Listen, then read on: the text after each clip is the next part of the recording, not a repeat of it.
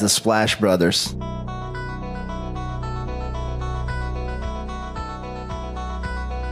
The Splash Brothers, is that? The Splash Brothers. Splash Bros. The bond that you guys share being the Splash Brothers and everything.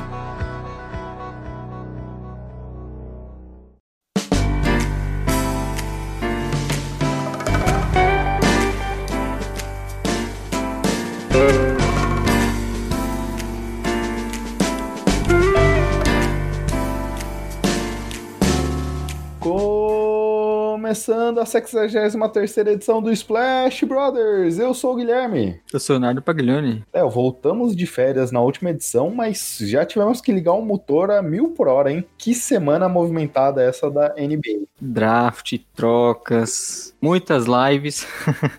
Troca sob investigação para os nossos Kings animais. Nosso querido e amado Kings, meu novo time, né, inclusive. Já fazendo aquela, aquela de sempre. e para nos ajudar a falarmos sobre draft, trouxemos um convidado muito especial aqui, Gustavo Lima. Não, não é o cantor, mas sim um do, uma das cabeças por trás do Jumper. Famoso Xará aqui. Fala, Xará, obrigado por aceitar o convite. Seja bem-vindo ao Splash Brothers. Muito bom, viu, galera? Eu agradeço o convite de vocês, Guilherme, Léo, todos os ouvintes do Splash Brothers. É uma honra participar desse podcast aí, que eu ouvi as 62 edições anteriores, eu sou ouvinte assíduo. Então é ele que escuta, Gui. Mas essa, essa piadinha do Gustavo Lima já vem aqui.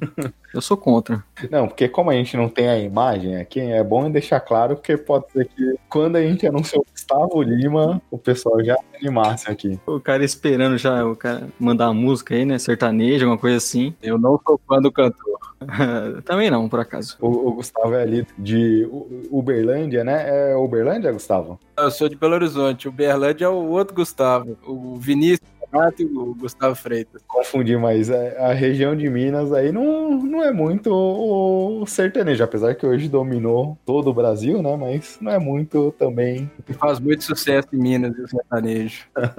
mas, Gustavo, você é do Jumper, um disclaimer aqui, o maior e melhor portal de basquete brasileiro aqui, mas para quem não conhece, quer fazer o jabazinho aí de vocês, o seu também? Obrigado por falar maior aí. Acho que não chega tanto, não. A gente deve ser o mais antigo antigo, né? É, o Jumper Brasil existe desde 2007. Então, 13 anos, né? Nós vamos para a 14 temporada de cobertura da NBA. Desde o ano passado a gente expandiu nosso conteúdo, né? Para cobrir o NBB, cobrir basquete feminino, cobrir basquete europeu. Então tá tudo lá no Jumper. E inclusive o draft, né? O draft não tá. A gente não cobre o draft desde o início, não. Foi desde 2010. Projeto ali iniciado por mim e pelo lendário Ricardo Stabolito Júnior. nós somos antigos, nós somos dinossauros aí do, do basquete. É, eu e o Léo já comentamos aqui algumas vezes, né? Acompanhamos o trabalho de vocês já há bastante tempo, o trabalho das lives no draft. Às vezes, quando surge um nome que você não conhece tanto, né? principalmente no, no draft, quando você não. Aquele cara que sai na segunda round, você não conhece tanto, aí você pesquisa o nome dele no Google, você vê lá a matériazinha do Jumper, que eles produzem muito conteúdo, né? Não só de draft, como o Gustavo explicou, eles estão ampliando cada vez mais. A equipe tá crescendo bastante, né? E sempre uma referência pra gente. Ganhou até prêmio do NBB recentemente, né? Então mostra também como entrar nesses novos conteúdos, vocês já chegaram mantendo a qualidade já padrão do Jumper. A equipe é boa, a gente tem, tem tem sorte de que nossa equipe é boa de colaboradores. Essa expansão só é possível por, por conta dos nossos colaboradores, né? Sim. E você comentou aí, Léo, desses nomes, talvez, às vezes, que estão passando um pouco por debaixo do radar. Por exemplo, acho que foi você, Gustavo, que falou numa das lives recentes que o Okongo, você acreditava nele sendo uma escolha muito alta do draft já desde fevereiro, né? Eu comentei com o Lucas Torres, né, que é o nosso parceiro de conteúdo produção de textos sobre o draft. Ele virou nosso parceiro no final do ano passado, né? Em outubro, novembro. Com uma semana de college rolando, chamei ele aqui no, no WhatsApp e falei, Lucas, tem um pivô aqui que, que esse cara é muito bom, esse cara vai ser escolha do topo do draft do ano que vem. Aí falei, ah, quem que é, quem que é, quem que é? É o Onyeko Congo, né? Porque na época todo mundo só falava de Anthony Edwards e James Wiseman. Sim. O Congo era quase conhecido. e foi a sexta escolha, né? É, pra muita gente poderia ter sido mais alto. Acho que o Léo ficaria muito feliz se o Congo fosse parar nos Bulls ao invés do Pat Williams. Não, pivô a gente já tem, né? Mas isso é papo pra daqui a pouco.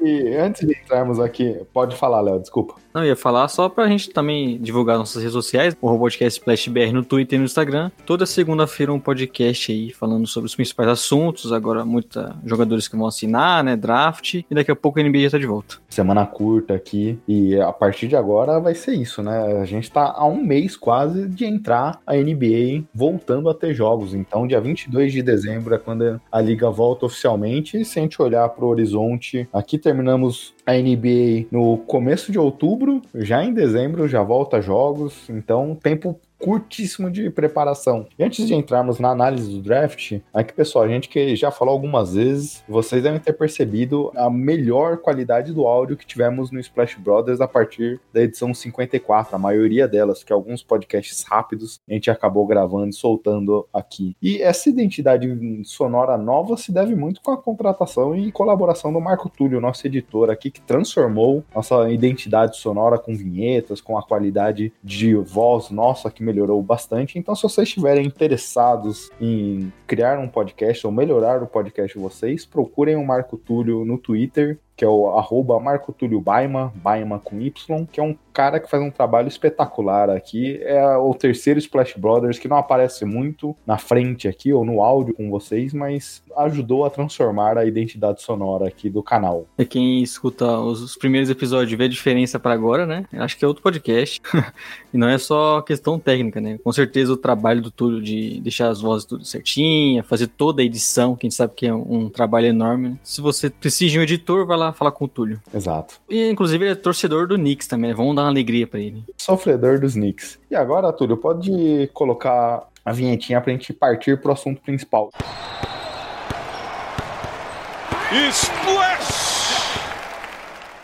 Como funcionará a nossa análise de draft hoje? Comentaremos as principais escolhas, principalmente do primeiro round, indo de time a time aqui, passando da primeira escolha até a última, a último time a escolher no draft, para a gente poder passar o que gostamos, o que não gostamos, o que achamos que poderia ter sido feito de diferente e qual encaixe que a gente gostaria de ver. Não só falando de draft aqui, tivemos algumas trocas no dia, na noite que aconteceu o evento, então passaremos por algumas delas. Mas eu e o Léo faremos uma inserção aqui no podcast, onde gravaremos um pouco mais para frente. Hoje falamos 20 de novembro. A gente vai fazer uma inserção aqui no domingo para comentar um pouco das trocas, dos contratos já assinados, para poder esse podcast não ficar tão datado assim. Exato. Começando pelo Minnesota Timberwolves, os Wolves tinham a primeira escolha geral do draft e a 17 e conseguiu uma troca com o Thunder pela 23 e 28, onde recebeu o Rick Rubio nessa troca, que a gente vai até comentar um pouco mais pra frente. O Xará, Anthony Edwards na 1, Leandro Bolmaro na 23 e Jaden McDaniels na 28. O que você achou das escolhas dos Wolves aqui né, nessa noite? O Minnesota foram três escolhas aí com perfis diferentes, né? A primeira eu acho que era o Anthony Edwards mesmo, né? O maior talento desse draft, na minha opinião, e melhor encaixe, né, é, na equipe entre aqueles considerados prospectos de elite, né, como James Wiseman e o Lamelo Ball. E nas outras duas escolhas, eles foram em um argentino, né, que joga no Barcelona, que vai ficar mais uma temporada na Europa. É o famoso Stash, né, jogador que é draftado, mas continua jogando na Europa,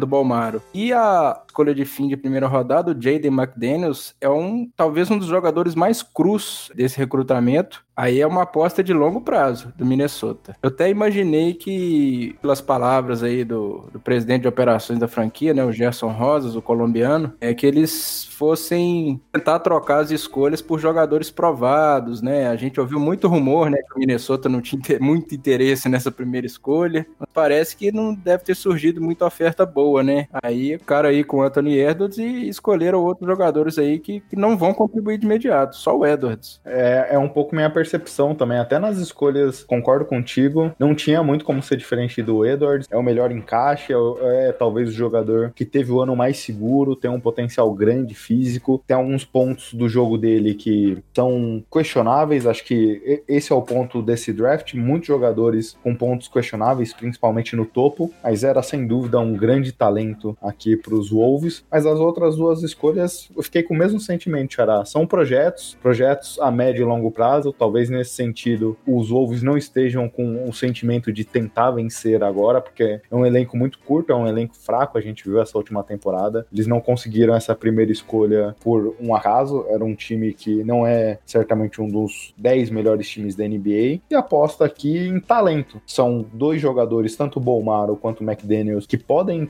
ter um, teto muito grande. O Bolmaro é um jogador que muita gente se apaixonou, vem evoluindo ano após ano. O McDaniels é um projeto aí, muita gente compara o protótipo físico dele, mas não chegam para contribuir de imediato. E o Xará falou, né, de, eles buscavam uma troca, era o que a gente imaginava acabou que pelo jeito nenhum time quis pagar tanto, né? Ou eles conseguiram uma troca por um veterano que ajudaria agora. É bom lembrar que eles não têm a pique da próxima temporada, né? É proteger a top 3 pro Warriors, mas muito provável que não tenha. E eles querem já dar um time melhor pro Taos, com a chegada do Russell. Acho que o Rubio vai ajudar bastante nisso, né? A gente pode até falar sobre o encaixe dele que eu, deles que eu acho bem interessante. E como não rolou a troca, eu acredito que, como o Xará falou, né? É do melhor talento, o Edwards, se não é o melhor talento, está ali junto com o Lamelo, que também é muito comentado, e aí você acaba pegando também muito pela questão do encaixe. O Lamelo já seria uma coisa bem mais difícil de você imaginar junto com o Russell, com o próprio Taos também. O problema defensivo seria grande, pelo menos nesse início. E eles foram para um cara que é uma escolha segura, um talento muito, muito grande, uma força física, né? Um cara que já traz mais esse poder também pro Wolves e vamos ver o que vai rolar. Acho que o, o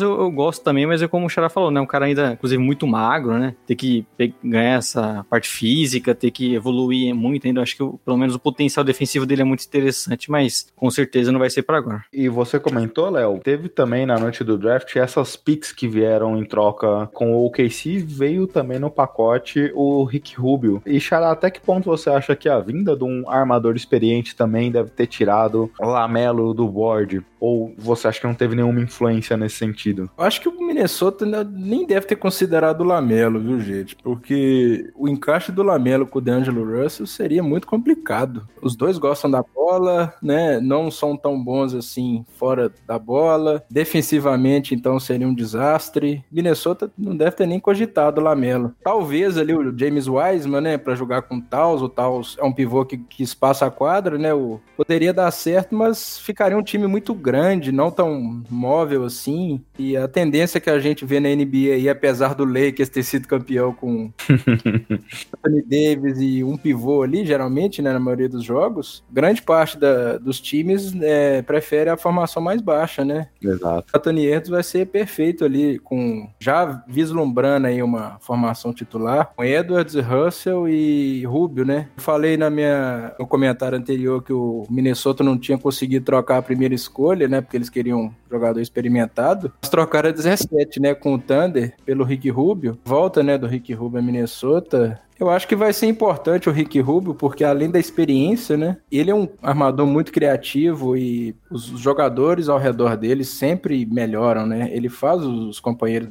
a gente viu isso no Phoenix Suns. Ele jogou uma temporada no Suns, ficou ali entre os três é, líderes em assistências né, na, na liga. Só ficou atrás do LeBron e do Doncic, se eu não me engano. Uhum.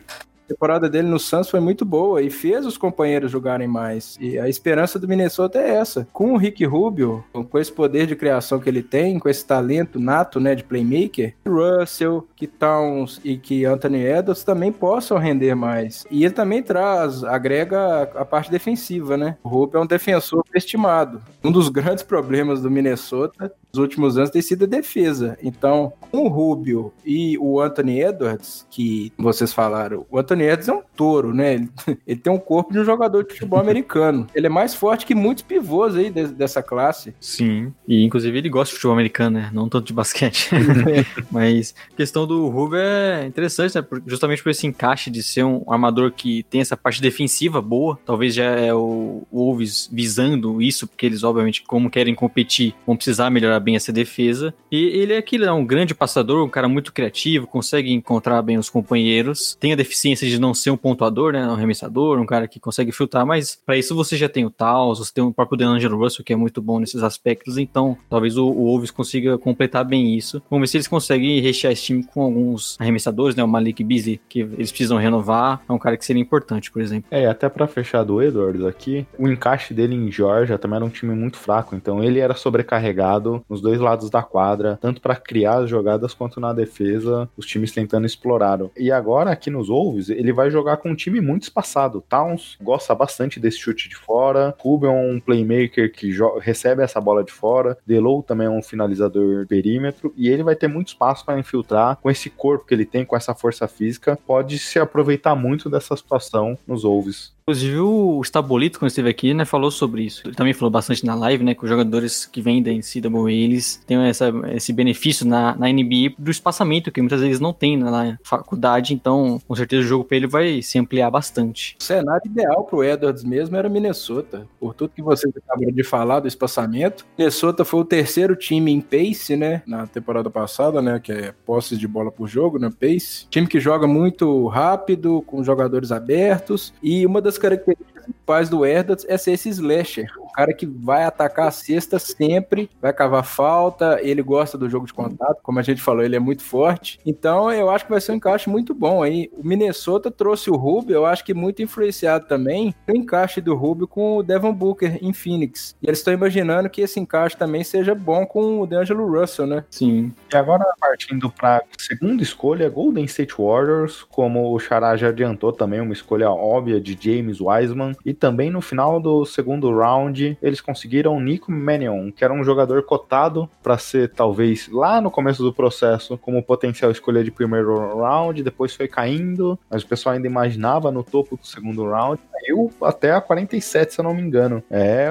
uma escolha interessante aqui, mas o Wiseman era uma necessidade gigantesca, é um pivô, o time nunca teve um pivô desse calibre jogando com os Warriors e agora chega para poder a contribuir já de imediato, não tendo muito, talvez, a necessidade de produzir ofensivamente, que ele pode ser trabalhado isso ao longo do, dos anos e da temporada, mas chega para uma contribuição defensiva interessante. E o, e o Xará, você comentou do encaixe, ele chega aqui também defensivamente aprendendo com o Draymond Green, que é um cara que gosta de ajudar bastante nesse quesito os jovens jogadores que chegam no time, passa a ser interessante. Sem dúvida. No meu mock pessoal, Pra mim, a melhor escolha teria sido o Congo, né? Porque pra mim é o melhor que do draft. Mas como o Golden State tá apaixonado pelo Wiseman e todo mundo já projetava aí que o Wiseman fosse uma das três primeiras escolhas, bem é um encaixe legal lá, porque é um pivô com características que o Golden State não tem, né, nos últimos anos. Ele é um cara que pode ser muito útil na defesa, né, por conta das medidas dele, do atleticismo, passadas largas, é, tempo de bola dele é muito bom, né, a questão da proteção do aro vai ser interessante ali ele jogar com o Draymond Green, viu? o potencial defensivo desse garrafão do Warriors é, é muito interessante como vocês falaram, na parte ofensiva ele não vai ter tanta responsabilidade, até porque ele não é tão, não tem tantos fundamentos assim, né, no post, não tem movimentos refinados, não é tão habilidoso. A questão dele é mais o atleticismo, né? Ele joga muito focado nesse atleticismo dele porque é um diferencial, né? Uhum. No college foi um diferencial porque ele enfrentava jogadores mais fracos, mais baixos. NBA o buraco é mais embaixo o potencial do, do James Wiseman é absurdo, porque ele é um pivô móvel e é o que todo mundo na NBA que é hoje, né? Um pivô móvel. Aqui a gente fala que ah, pivô tá, tá em desuso, ninguém usa pivô. Pivô em desuso é aquele pivô pesadão. Sim. É, ele é daqueles que corre contra-ataque, né? Com a quadra inteira, rápido. Nesse sistema do Warriors, o Wiseman vai ser muito interessante, porque o Golden State também é um dos times que jogam em velocidade, né, na liga, então ele vai se valer aí do potencial do Wiseman também para ter mais uma ameaça no garrafão, porque os últimos pivôs do Warriors não eram jogadores que marcavam tantos pontos, que não contribuíam. Contribuía mais a questão de corta-luz, né? Pivô no Warriors é para fazer corta-luz e para receber a bola e passar de volta pro, pros Splash Brothers no perímetro, né? é, e infelizmente, né, falou Splash Brothers, tivemos a, les a lesão do Clay Thompson no mesmo dia, né? Então a gente estava animado para ver a volta do Curry, do Clay Thompson, esses jogadores e se confirmou, né, tendendo Aquiles, ele não joga essa temporada. É uma perda gigantesca. E é bem triste, né, cara? A gente tava vendo vídeos dele toda hora treinando, com certeza querendo jogar, né? Faz muito tempo que ele já não entrava em quadro, desde aquele jogo 6 das finais contra o Raptors e, e logo quando você tinha planejava ter um time forte novamente, eles tiveram esse baque logo no draft e vamos ver qual impacto que vai ter no time. E, inclusive eles já eles trouxeram também o Kelly Uber, né, por uma troca com uma pique futura com o Thunder. Não, o Thunder a gente vai citar em todo o time, né, porque ele trocou com todo mundo. Mas só para fechar o Wiseman aqui, é curioso também para ver o encaixe. Ele vai jogar muito sem a bola, fazendo ofensivamente, fazendo muito corta-luz e tudo mais, mas é um cara que também vai ser municiado em muitos momentos com a qualidade de passe e criatividade de Draymond Green e o Stephen Curry. Então, vai, tô, estou bem curioso para ver como vai ser também esses passes, encontrando ele para finalizar próximo ao aro, que ele é um cara muito atlético, tem uma agilidade muito boa e vai conseguir, principalmente nos corta-luzes, se movimentar para receber esse passe em velocidade para atacar o aro, que veremos bastante lobbies aqui em São Francisco. É, e se tem um time que é bom para ele é o Warriors, né? Por toda a organização da franquia, a gente sempre cita como é importante isso para os rookies, pela questão até mesmo do time, né? Como as peças que eles têm, eles têm ao redor. Infelizmente tem o Clay Thompson, mas ainda é um time forte que dá essa condição de ter ele é o que precisava. Então, acredito que foi a escolha certa, embora a gente também concorde com o Xará, né? Que a gente prefere o Congo. Mas a gente já imaginava que o Warriors iria com o Wiseman. É. E já indo para a terceira escolha aqui, o Hornets pegou um jogador que muita gente duvida do piso desse jogador. É um jogador que tem muitas incógnitas, até por conta de tudo que passou na carreira com o pai, indo para segunda divisão da Lituânia, tentando criar uma liga própria para jogar, indo para a Austrália no pior time da Austrália e tendo, por exemplo, nove bolas de três com aproveitamento de 25%. Lamelo Ball foi a escolha do time. Tivemos também Vernon Carey Jr. na 32 Nick Richards na 42 e Grant Riller, que muita gente via como um cara que poderia sair no começo do segundo round, saindo na escolha 56, Léo. É, a escolha do Lamelo é aquilo que a gente comentou bastante, né? Você tem, tudo bem, Rosier, é, Devonte Graham na posição ali, mas Lamelo era o, cara que sobrou. A gente poderia citar ele como o segundo maior talento, junto com Edwards. Sobrou na 3 ali, para uma franquia como o Hornets, que ainda não tem esse jogador, que é o cara que você imagina sendo o futuro da franquia por muitos anos, tinha que que pegar, né? Um jogador com um teto muito alto, né? Obviamente, muitas coisas para melhorar. A gente quer ver ele em um nível melhor do que estava na Austrália, mas já citamos, inclusive, no podcast passado, né? Que gostamos bastante, principalmente eu, o Gui nem tanto, da questão dele ser um grande criador, ser um cara que ótimo passador, consegue ter uma visão de jogo excelente. Provavelmente vai ter que melhorar a tomada de decisão. Só que se tem um time que eu vejo ele tendo esse espaço para errar, para criar bastante, para ser o cara, vai ser no Hornets. Então, eu gostei bastante da escolha, até mesmo pensando por Lamelo. Né? Eu gosto da escolha. Eu acho que é o lugar ideal. Obviamente, a gente viu o Hornets ao longo desses últimos anos tentando sempre se manter competitivo. Aí chegou um momento que não dava mais para isso acontecer. E espero que eles agora partam para um novo projeto, dando tempo de quadra ao Lamelo aqui para se desenvolver. As restrições com o Lamelo, um, como eu comentei na introdução, a questão fora de quadra e o quanto isso influencia a cabeça do jogador. Dois, ele é um cara que tem um baixo aproveitamento de três, é um cara que tem uma dificuldade de infiltração ao aro, tem um passe excelente. Chega como potencial top 10 playmakers da liga, mas como o resto do seu jogo vai se encaixar com isso? E defensivamente é um cara desligado, é um cara que sempre jogou muitas peladas, que nunca exigiu isso dele agora em quadra. Vamos ver como que ele vai ser coletivo, defendendo coletivamente agora o que importa, vamos, né? Exato. Quer comentar, Chará, do Lamelo? O Lamelo é aquele prospecto que você acha que ele vai se dar muito, muito bem na NBA, virar um astro, né? ou vai ser aquele bust, né? Não tem meio termo, né? É, ou vai chegar, vai causar de qualquer forma, né? Positivamente ou negativamente. O time perfeito para ele era Charlotte, né? Talvez um Detroit Pistons também, que é outro time que precisa de, de armador, né? Mas o Charlotte, além de precisar de armador, precisa de um cara para ser o, o, rosto da franquia nos próximos anos. Questão de marketing, a, a gente sabe que o Lamelo Ball ele vai trazer as atenções para o Hornets. É até uma pena, né? Com a pandemia e os ginásios sem poder receber público, mas assim que passar esse pesadelo do coronavírus, Charlotte vai, vai, vai ter ginásio sempre cheio. Pelo menos o Hornets agora a gente imagina que tem encontrado esse jogador para franquia pro futuro. Vamos ver se ele realmente vai se desenvolver esses outros aspectos, como você falou, né? A questão de conseguir pontuar mais, que vai ser muito importante, né? citou o Rubio, por exemplo, e como faz falta para ele conseguir infiltrar, fazer uma bandeja. O próprio outro Ball da família, né? O Lonzo Ball, a gente, é quem eu gosto muito, mas falta conseguir pontuar mais, ser mais agressivo, né? E melhorou até o arremesso, mas ainda falta mais para esse jogo dele. E o Lamelo vai ter um time para ele, então acredito que vai ser uma das grandes histórias da temporada, né? A gente fala que é, se juntar o Lonzo e o Lamelo, né? A, a capacidade defensiva do Lonzo e, e, a ofensiva do Lamelo seria um jogador. Exato. Sim, é, era o que o pessoal queria, gostaria de ver. Mas é, tô bem curioso para ver também a própria dinâmica que o Hornets vai fazer, porque não é muita coisa coisa, mas é um time que não, não foi tão mal assim nesses últimos anos. Com o Kemba brigava sempre por playoff. E agora, com o time tendo diversos contratos muito gordos expirando, talvez seja o ano de deixar as coisas acontecerem de maneira mais tranquila, dar esse tempo de desenvolvimento ao Lamelo para talvez ano que vem, inspirando o contrato do Batum, inspirando o contrato do Corey Zeller, de outros jogadores, o time com uma folha mais leve e com talvez no sentido do Lamelo conseguir conseguindo se tornar um grande jogador, as coisas possam clarear. É só de acabar esse contrato do Batum, né? Ridículo.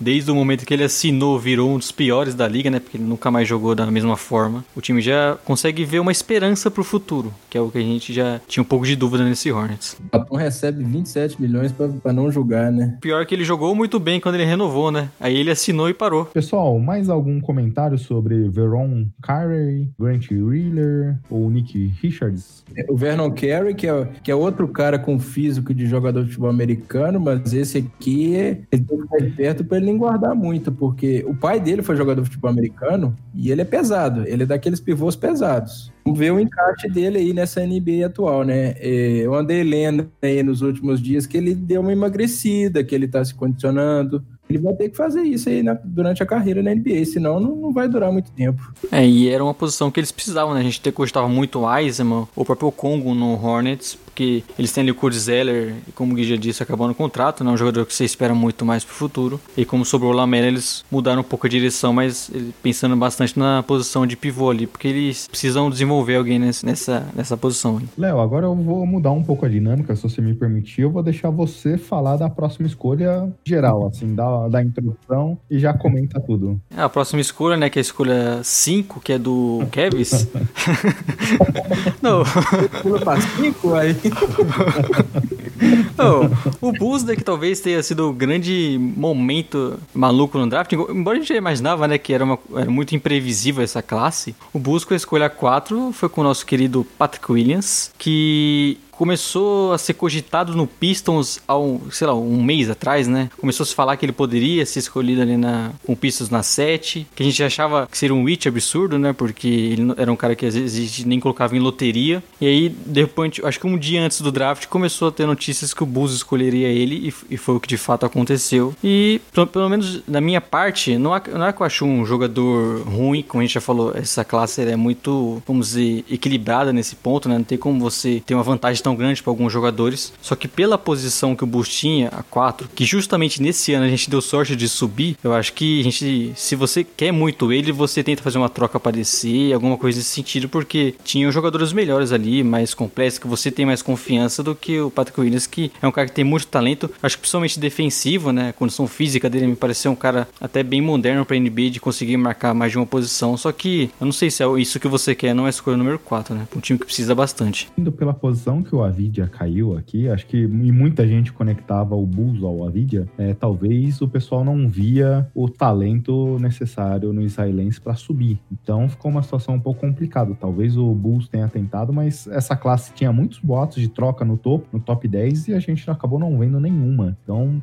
talvez o, o que cada front office via de talento aqui bagunçou um pouco. E o Patrick Williams tem um encaixe difícil, né? Ele não é um cara que tem uma agilidade tão grande assim para jogar de posição 3 para ser um small forward. O, o, time na posição de power forward já tem um pouco endereçado essa posição. Então tô curioso para ver como o time encaixa esse jogador é, na rotação. Se, se, tem uma coisa que joga a favor, pelo menos dizem que o Billy Donovan foi um dos patrocinadores dessa escolha. Ele que chega para ser o técnico do time, deve acreditar no talento do jogador. Só até antes do Xará comentar, né? O, depois na entrevista, o Carne Sovas falou que ele viu o, Williams jogando na, nas três posições, pelo menos defensivamente, né? Que não é um cara, para um basquete moderno, ele é muito útil. Então o Bus pensou nisso, vamos ver como que vai se sair. Quer comentar, Xará? escolha do Chicago foi controversa, realmente, né? Eu até comentei durante a nossa live lá no Jumper, na noite do draft. Billy Donovan tá vendo alguma coisa aí que ninguém viu, né? Então vamos esperar, né? Pra criticar, né? É sempre complicado você ficar criticando escolha de draft, você pode queimar a língua. O Patrick Williams não seria minha, minha primeira opção aqui, sem dúvida. Para mim,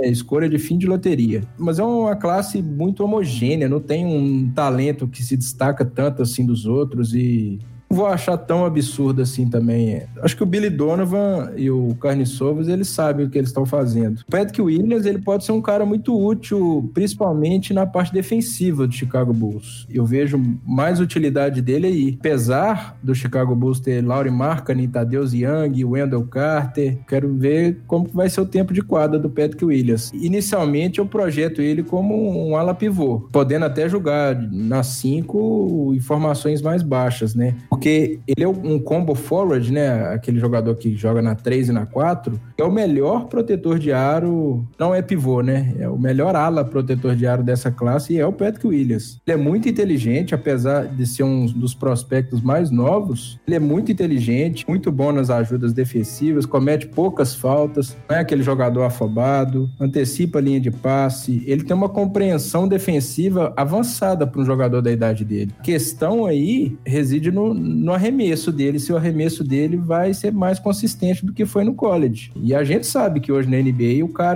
se não tiver arremesso, ele tem que ser muito bom em outra função. A gente espera que na parte defensiva ele se destaque, apesar também de ele não ser tão ágil assim nas trocas quando for marcar jogadores menores. Ele é um cara explosivo, mas é, ele tem um pé pesado. Nessa marcação de jogadores mais ágeis, ele foi exposto no college. Uma das, das pequenas falhas defensivas deles era, era essa. Agora na NBA isso tende a, a, a expor ele mais ainda, né? Porque na NBA o jogo é mais rápido, mais espaçado, com formações mais baixas. É interessante. É um cara para ser trabalhado a, a, médio e longo prazo também, né? Não é um cara para chegar no Chicago Bulls, pegar a camisa de titular e deixar a bola comigo. Ele é um cara para ser trabalhado. Potencial, ele tem demais. Inclusive, na, na comparação que eu fiz pro Jumper, é, eu vejo o Patrick Williams podendo até chegar no nível do Jeremy Grant, né? E a gente viu o Jeremy Grant nos últimos playoffs jogador muito útil. Uhum. É, foi importantíssimo para o Denver Nuggets, especialmente na questão defensiva. Se o Patrick Williams virar um Jeremy Grant da vida, vamos dizer assim, já acho que o Chicago Bulls vai ficar feliz, né? Um Covington da vida tá bom já. Evoluir esse arremesso aí.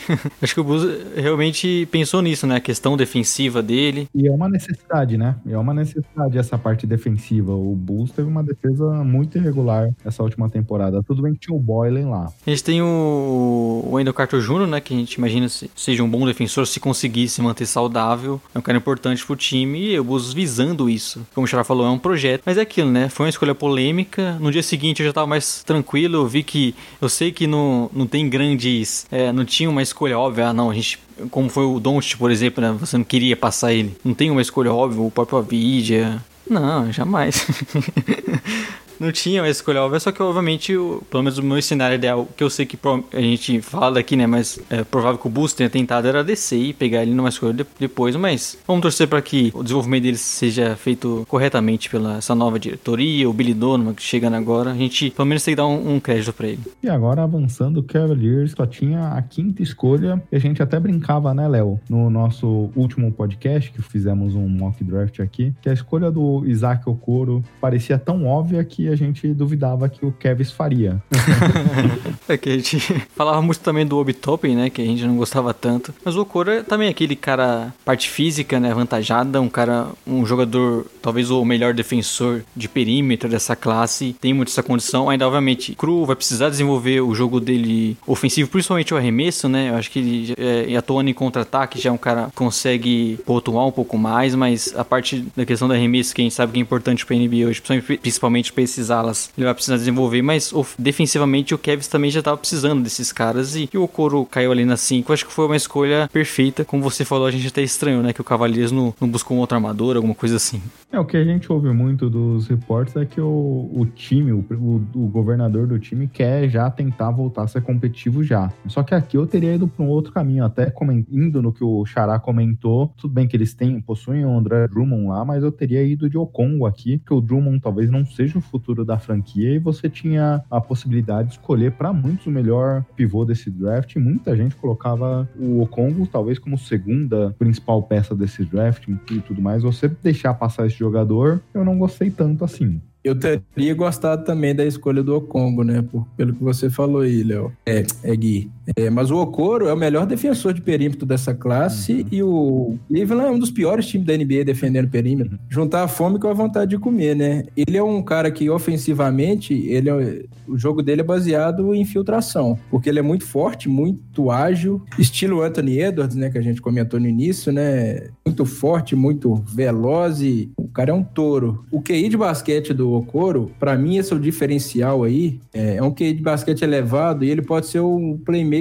secundário desse time do Cleveland, né? Quando o Sexton é, ou o Garland não tiverem em quadra, ele pode levar a bola, ele pode criar para os companheiros que ele tem essa capacidade. Porque defensivamente a gente sabe que ele vai entregar. Defensivamente não tem erro. O encaixe do Okoro defensivo na NBA vai ser um sucesso. Ele é cara com potencial de, de ser escolhido para time de defesa, quem sabe até melhor defensor. A questão que a gente tem, fica um pé atrás aí, é o arremesso dele. Ele é um péssimo arremessador, né? O time do Cleveland não vai contar muito com a contribuição do Okoro nesse início de, de trajetória na NBA. E arremesso a gente sabe que é uma coisa que dá para ser trabalhada e o jogador evoluiu ao longo dos anos. É, eu vejo muito no Okoro potencial do, ele se tornar um jogador parecido com Jalen Brown do Boston Celtics. A trajetória dos dois do college foi parecida, que é, em termos de estatística, de estilo de jogo, de medidas. E até nessa questão do arremesso aí, o Jalen Brown evoluiu bastante em Boston. Então eu vejo o Okoro também, essa questão do arremesso dá para ser trabalhada, porque fundamento e atributo físico e atlético ele tem. Eu acho que é aquilo, né? Gente falando do Kevs, já pensando num time um pouco mais competitivo, né? questão do encaixe, eles precisavam desse ala.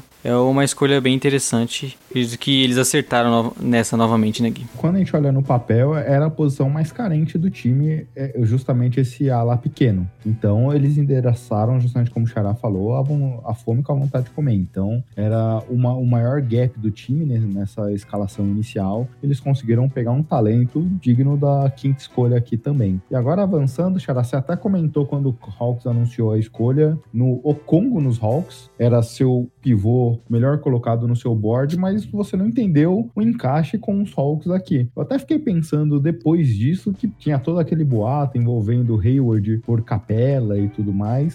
E aí o Hawks selecionando justamente um pivô e o Boston não endereçando nenhum pivô no seu draft. É, esse boato começou a talvez fazer um pouco de sentido na minha cabeça para essa escolha do Hawks aqui. É, eu também não entendi nada na hora, viu? Apesar de gostar muito do Congo, né? Atlanta ali era um time que eu não imaginava mesmo.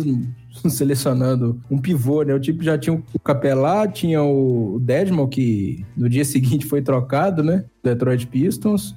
Tem o Bruno Fernando, o angolano também, que é jovem, e vai, vai trazer um quarto pivô pro time. Uai, o que, que o Atlanta tá pensando, né? Mas, já com a saída do Dedmon, já as coisas já começam a ficar mais claras. Então, ficava preocupado com o tempo de quadra dele. Sem o Dedmon, já tem a possibilidade do tempo de quadra dele aumentar. Mas, pelo que eu andei lendo também, vendo até vídeos dele nos últimos dias, o Okongo tem trabalhado bastante a questão do arremesso. É porque no, no college, ele deu mostras que ele pode vir a ser um arremessador consistente ali da cabeça do garrafão, né? Ser um jogador importante ali no pick and pop com o Trey Young, não ficar só aquele pivô perto da cesta, né? A questão ofensiva, ficar limitado ali a pontuar em ponte aérea, é, pegar rebote ofensivo. O Okongo, ele, ele é um jogador tão inteligente que ele já visualizou isso. Para ter lugar na NBA, eu vou precisar expandir meu jogo ofensivo. Porque defensivamente ele, ele se garante também. Como eu falei do Okoro aí no, na escolha do Kevs, defensivamente o, o Okongo tem todos os atributos, fundamentos para se tornar um defensor de elite na NBA. Ele trabalhando essa questão do arremesso aí de média distância, até expandindo o range, por exemplo, a linha de três, ele vai ser um cara muito bom na NBA, com carreira muito muitos anos e podendo até jogar junto com o Capela. Se ele desenvolver esse arremesso de, de média e longa distância, ele vai poder jogar com o Capela. Aí a escolha começa a fazer sentido. Às vezes o Atlanta Hawks está enxergando esse potencial do Congo de, de ser um espaçador, não ser aquele pivôzão para ficar só perto da cesta. Exato, né? Foi uma escolha que surpreendeu bastante por essa questão de você ter já ter muitos pivôs ali, né? Eu tava comentando com o Gui já que a gente já tem uma, uma dificuldade de, de talvez imaginar como vai ser essa dupla de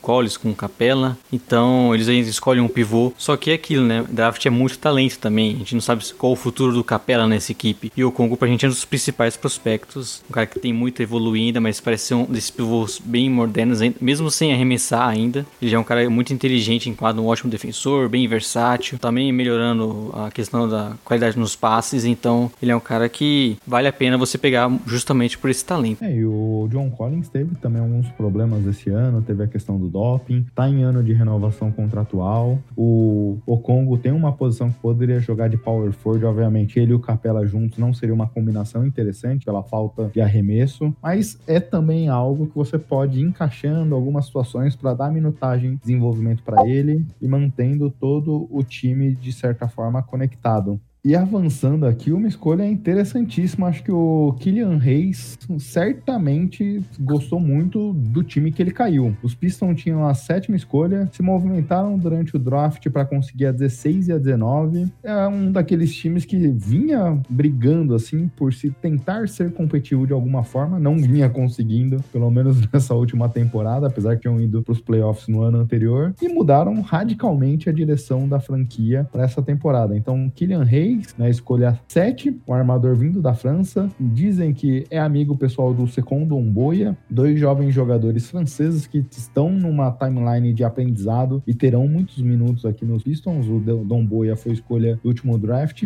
Isaiah Stewart na 16 e Sadiq Bey na 19. Eu gostei muito do draft dos Pistons aqui. Pegaram dois prospectos que têm um, um teto bem interessante. Reis e o, o Sadiq Bey também é um prospecto que eu gostava bastante aqui na escolha 19 eu acho um valor bom. Trocaram o Kinard, que é mais um desses jogadores que ano que vem tinha uma renovação contratual. É, é basicamente um finalizador de três de perímetro, talvez tendo a expectativa do time aqui médio e longo prazo não se encaixava nessa timeline. O que, que você achou aqui, Xará, do, do draft dos Pistons? E, e antes disso, você também, como eu e Gui, é um dos apaixonados pelo Kylian Reis?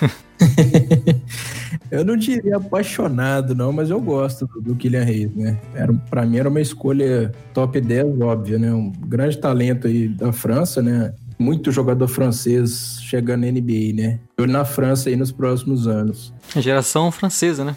Tem geração belga, tem geração francesa. A geração belga do futebol é ótima geração francesa do Mas o cenário perfeito para o Kylian Reis é Detroit. É um time que precisa de talento, tem uma carência na armação. É, lá no Pistons ele vai ter a companhia do, do Boiá, que é amigo pessoal dele de seleção de base, até para facilitar a questão da adaptação, né? E dentro de quadro, o Kylian Reis é um armador muito inteligente, ele é muito especial criando no pick and roll, consegue criar o próprio arremesso, cria para os companheiros, ele tem um estilo de jogo muito parecido com o DeAngelo Russell, né? Aquele armador canhotinho, habilidoso, que é, que é muito bom ofensivamente e defensivamente também o Kylian Reis se garante. O controle corporal dele é muito bom, a questão de saber se posicionar em quadra, ele é ótimo atacando linhas de passe para roubar a bola, é muito dedicado na defesa, né? Porque a gente vê aí a maioria dos armadores querendo só se dedicar na parte ofensiva, né? Ele não, ele é um cara que é bom na parte ofensiva, é, e também na defesa ele não compromete. É, eu acho que foi uma escolha muito boa do Detroit ali. E para ele o cenário de desenvolvimento também vai ser bom. As outras escolhas também, eu gostei mais da escolha do Cedric Bay do que da Stewart. O Cedric Bay também é um jogador que eu, que eu mais gosto nessa classe, né? Para mim era escolha de loteria, produto de Vila Nova, né? Nos últimos anos a Universidade de Vila Nova tem mandado vários talentos aí para NBA, jogadores que têm uma, um ponto em comum, né? O QI de basquete. São caras que sabem jogar basquete, que têm o entendimento do jogo. A gente viu isso aí com Eric Pascal, que foi escolha do Golden State no ano passado e fez um primeiro ano muito bom. O Michael Bridges lá no Phoenix Suns também, outro muito bom jogador. O Jalen Brunson no Dallas Mavericks. Indo mais para trás aí, tem o Dante DiVincenzo no Milwaukee Milwaukee Bucks, é, o Josh Hart, que tá no Pelicans. São jogadores inteligentes, que sabem, ent entendem o jogo. E o Sadik é um cara que vai ser útil dos dois lados da quadra, um cara que já chega pronto para contribuir, né? O Detroit tá com um elenco desfacelado, né? Várias trocas aí, né, nas últimas horas, né? Eu acho que só ficou, só ficaram o Blake Griffin, o Don Boy e o Derrick Rose. De resto, não sobrou ninguém, né? E o Derrick Rose deve ser contrato, porque é um, deve ser trocado, porque é um contrato barato, então não duvido ser trocado até o início da temporada. Como vocês falaram, o Kylian Hayes tem uma situação boa no Pistons, né? Que tá mudando tudo. Tiveram boas escolhas nesse draft. Acredito que ele vai ser um cara. É o, o cenário ideal para ele é, crescer ainda, né? Porque ele é um cara, um jogador muito novo. Então tem todo esse potencial que o Xará falou. A gente falou também na semana passada, né? A questão de ser um ótimo passador, um cara que consegue criar bastante. Vai desenvolver o seu arremesso. Acho que não será um problema isso. Defensivamente, ótimo jogador, um bom QI de basquete, né? O Sadiq Bey também eu, eu, gosto bastante, que ele não é só aquele também, aquele famoso 3D que hoje está em alta na NBA, né? Um cara na posição 3, na posição 4 também, mas ele consegue criar o seu próprio arremesso, muitas jogadas, então eu acho que ele agrega bastante esse time. Confesso que o pivô deles, era, eu não esperava tanto, o Zay Sturch, né? Porque, inclusive no nosso mock draft, se eu não estou enganado, Gui, na semana passada ele nem ficou na primeira rodada, né? Então achei que foi, acabou sendo um pouco cedo, uma escolha que eles pegaram do Rockets, né? Lá no próprio draft. Eu achei que foi talvez um um reach ali, mas eles estão precisando também de jogador nessa posição. É, é um cara que talvez não tenha muito teto. É o que ele já produz hoje, o Stewart, é o que talvez a gente vai ver nos Pistons aqui. Mas era uma necessidade para você que tinha três escolhas no draft conseguiu fazer duas apostas interessantes. Acho que num, no todo aqui foi um draft muito bom, mas de fato também não seria o cara que eu escolheria. Ainda mais se você considerar que tinha um Precious Achua, que é um power forward, mas que para NBA tem uma cara de se encaixar como pivô no board, poderia ter sido uma escolha mais segura, mas de todo modo, considerando que você saiu com Reis e Sadiq Bey, um draft muito bom. Bissos acertando, né? Finalmente. que bom. e avançando aqui agora, New York Knicks, que escolheu o Obi Toppin, último ano jogador universitário da temporada, e na 25 escolha, Emmanuel Clay, que não conhecia muito bem. Quer falar pra gente sobre esse jogador, Xará? Eu, essa foi uma das surpresas, né? A primeira surpresa do draft pra mim tinha sido o Patrick Williams sair na quarta escolha, né? Um jogador que era pra reserva no college, quarta escolha. Agora o Emmanuel Quickley, que era considerado um cara pra ser lá no fim do draft, escolha 50, aí na 25, né? Nossa, foi muito surpreendente. Tudo bem que ele, a característica de jogo dele principal é o que falta no Knicks. Um cara que mete bola do perímetro. Ele é um excelente arremessador arremessador do perímetro. Mas, tirando isso aí, eu não vejo tanta utilidade dele na NBA, né? Ele tem, ele tem aquela tendência de virar um jogador unidimensional, né? Vai entrar em quadra só para meter bola de três. Knicks tem esse problema de espaçamento. Às vezes eles escolheram um cara só pra, pra essa função específica, né? Então, não dá pra criticar tanto. E ainda mais no final de primeiro round, né? E é um pouco do que a gente falou, que o board de muita gente estava bem bagunçado. Às vezes um cara que você tem no escolha de primeiro round, outro time tem um pouco muito mais para baixo. Pode ter sido um, um, dos casos aqui do Nick, até não, não pagou tanto, mas pagou para subir nessa escolha 25 aqui, dando umas escolhas de segundo round. Sim. E o Obi Top, né? Que é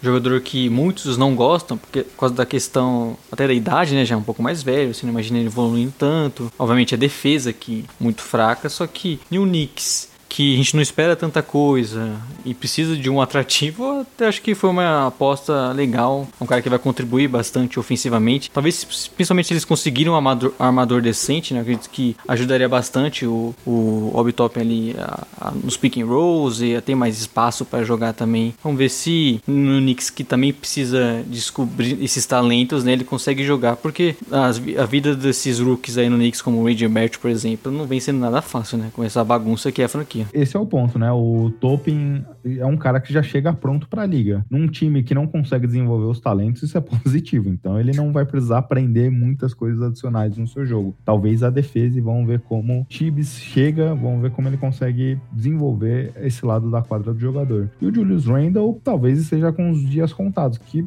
mais ou menos é um protótipo parecido em certos aspectos. Não é um grande defensor, acho que o Topin é até pior que ele, mas não é um grande defensor e talvez compita ali em minutos com esse jogador. Quando você fala, não é um grande defensor, mas o topo é pior, né? com certeza a torcida ficou feliz, mas. Mas realmente é bem parecida, né? E o que você achou, Xará? É, é, era aquele jogador que acho que todo mundo não, não, não escolheria se fosse o general manager, mas a gente sabia que sairia no top 10, né? É que é, muita gente tava fugindo do top, né? Vendo aí muitos torcedores, né, que interagem com, com a gente nas redes sociais do top. Nossa, eu não quero que meu time escolha o top, não. O cara não defende nada, não sei o quê. Mas ofensivamente ele é um cara quase que completo, viu? É, chega na NBA com o corpo pronto, né? Ele é um prospecto, não é tão novo assim. Com o corpo pronto, a parte ofensiva dele é, é, é espetacular. Ele, ele consegue ser um jogador com uma qualidade rara. É um espaçador vertical e espaçador horizontal. Um cara que ataca muita agressividade, consegue é, espaçar a quadra para arremessar de fora, tem vários movimentos refinados ali no post. É um cara completo ofensivamente. E eu gostei bastante da escolha do Knicks, pelo, até pelo aspecto que vocês falaram aí, né? O Knicks não é aquele time tradicional para desenvolver, desenvolver jogadores novos, né? Pegar um cara pronto é para mim um cenário perfeito e para a visibilidade do Knicks e trabalhar com o Tom Thibodeau, né? Que é um, um técnico que preza bastante pela defesa, quem sabe ele se torna um, um, ao menos um defensor decente, né, na NBA, né? Eu tenho essa esperança. Eu gostei bastante da escolha do É, fez bastante sentido. O Tibi já fez jogador pior defender, né? E agora avançando para 9, um jogador que era mu muito cotado para os seus Bulls, Léo, e chegou até a nona escolha. O Washington Wizards selecionou o israelense Deni Avidia. Não me parece um encaixe tão bacana assim com Hashimura nas alas, é, mas é um cara com um talento grande, tem um potencial de desenvolver alguns aspectos ofensivos e defensivos bem interessante. É um playmaker, tem uma defesa help defender ali com um time interessante. Exato, é um cara que a gente vê que entende bastante do jogo, né? É, tem muita qualidade de passar, né? De criar para os companheiros também, é muito inteligente. A questão defensiva, ele não é um dos caras mais móveis, né? Para marcar, por exemplo, armadores, mas eu acredito que na defesa coletiva, é, principalmente ali no garrafão, ele é um cara que tende a, a não ter esse problema e ajudar bastante. Eu só fico com dúvidas em relação ao Wizards, sabe? A gente é um time meio complicado com o Rui Hashimura, o John Wall a gente não sabe qual é o nível, então a gente não, não, tem, não consegue imaginar como que vai ser esse time para que o Avid encaixe bem, encaixe bem ali. Então essa é a minha maior dúvida em relação a como vai ser o desenvolvimento dele, por conta da franquia que a gente vê que nos últimos anos não, não mais organizadas. Né? Inclusive, Gui, antes vocês comentarem novamente, eu tenho dúvidas com que pronuncia o nome dele, que eu já vi diversas pessoas falando diferente, a vídeo, outros falando outro sentido, então eu tô meio em dúvida, vou chamar ele de Danny. É, vamos esperar o BB, o Basketball Reference colocar a pronúncia dele certinho lá, e aí a partir daí a gente aprende, né? Mas o que, que você achou, Xará, da escolha? Eu acho que o FD aqui era o maior talento disponível e o Washington foi nessa linha. Vamos pegar o melhor talento disponível. Não pensando tanto assim em encaixe na equipe. Apesar do que na posição 3 ali do, do Wizard, a gente não tem um titular indiscutível, né? O, Uhum. o Avdia, chama ele de Avdia. Aí é outra pronúncia. é, pra mim, o Avdia tem lugar ali nesse time titular aí, viu? É, os outros caras ali são Troy Brown, Isaac Bonga, o Admiral Schofield, não são jogadores tão confiáveis. assim. apesar do Troy Brown ter feito uma bolha muito boa, com o time todo esfacelado, né? Mas eu acho que o FD é mais jogador, né? Um cara que também, aquele prospecto europeu clássico, né? De para que vem da Europa, pelo menos a inteligência, o fundamento do jogo ele vai trazer. E, e ele é um cara veloz e ágil, né? Ao contrário, é uma coisa rara a gente vê em jogador europeu. Eu acho que é um cara muito inteligente que pode agregar nesse Washington Wizards aí, que teoricamente os, os dirigentes garantem aí de pé juntos que vão brigar pro playoffs, que não querem trocar o Bradley Bill, é, que querem ter um time competitivo. Eu acho que o FD pode contribuir bastante ali. A questão da criação de jogadas, que ele é um jogador inteligente. Arremessando, ele. Arremessando o perímetro, ele melhorou, né? Evoluiu nessa área. A mecânica de arremesso dele é rápida, compacta. Então, dá para prever que ele vai se tornar um arremessador confiável na liga. E cada jogador inteligente, versátil, é, não dá pra você abrir mão, né? Eu acho que o Washington foi bem aqui nessa pique. Sempre bom ter, né, jogadores assim no time. E até nesse sentido que você falou, né, Xará? Se eles quiserem vencer agora, eles têm um cara que pode ajudar de imediato, que contribui em diversas áreas do jogo. E se eles resolverem mudar a direção por uma proposta boa, pelo Bill, se desfazer do contrato do Wall de alguma forma, eles têm um talento aí que pode se desenvolver e ajudar a franquia num futuro de longo prazo. É isso. É, falou tudo. Falou tudo, Gui. E agora indo pro seu Spurs, Xará. Outra polêmica da noite também, né? Mas, mas até antes de entrar na polêmica, eu acho que uma das vitórias do Suns, não só na noite, na semana, foi conseguir a troca pelo Chris Paul sem envolver a pique desse ano. O problema para mim é que nessa pique eles escolheram Jalen Smith. Jalen é um straight five, mas cara, como é que será o encaixe dele com o Aiton? Que há duas, dois anos atrás foi uma escolha de primeiro, foi a primeira escolha geral do draft com Trae Young, Doncic, Jaren Jackson e tudo mais. E você tendo talvez algumas necessidades ali com a saída do Obre e com Devin Vessel no board, eu não entendi nada. Mas deixa o Xará comentar primeiro, né? Que é o, o time dele. Vamos ver o que ele sentiu. É, o James Jones, né, o general manager do Phoenix Suns, ele seguiu o mesmo critério do draft passado, quando escolheu o Ken Johnson, que também era um prospecto considerado de top 20 em diante, né, de fim de primeira rodada, como o Jalen Smith, né, e selecionou lá na loteria. Não quis saber, selecionou o cara, viu que ele se encaixaria numa função específica no time ali e deu, deu certo, né? O Cam Johnson jogou muito bem, principalmente na bolha. Virou titular, né? Com o machucado, ele ganhou condição de titular do time e foi muito bem, né? Ele chegou na, na NBA como um dos melhores arremessadores do, do college. É, a função primordial dele é ali a- o espaçamento de quadra, né? Importante, Jalen Smith também tem essa característica. Apesar de ser um cara de um big man, né? Um cara que joga nas posições 4 e 5, ele também tem essa capacidade de espaçar quadra. É, ele é um sophomore, né? Jogou dois anos no college, evoluiu, né? Do primeiro pro segundo ano na questão do arremesso. É um ótimo protetor de aro, ótimo reboteiro, é muito habilidoso, né? Consegue, é aquele pivô que consegue bater bola, né? é até engraçado falar isso, mas tem muito pivô que não consegue botar a bola no chão e bater bola. Ele consegue. Eu vejo um potencial muito grande no Jalen Smith. Vai atender uma necessidade do Suns ali no garrafão. Deve ficar sem o Aaron Baines, né? Que é agente livre aí. Deve receber muita proposta de outras equipes. O Suns selecionou um jogador que vai preencher carências na equipe, mas a gente sempre fala que por que, que não fez uma troca para escolher ele lá embaixo? Uma troca para escolher ele na 20, por exemplo, e você ganha uma pique futura, ganha um ativo, né? Às vezes o James Jones tentou e não viu, então a gente também não, não pode cravar aqui nada. Mas em termos de, de utilidade, o Jalen Smith no elenco, eu acho que foi uma boa escolha. Apesar de não. Era a minha primeira opção aqui, né? Porque o Tariz Halliburton tava dando sopa. Também.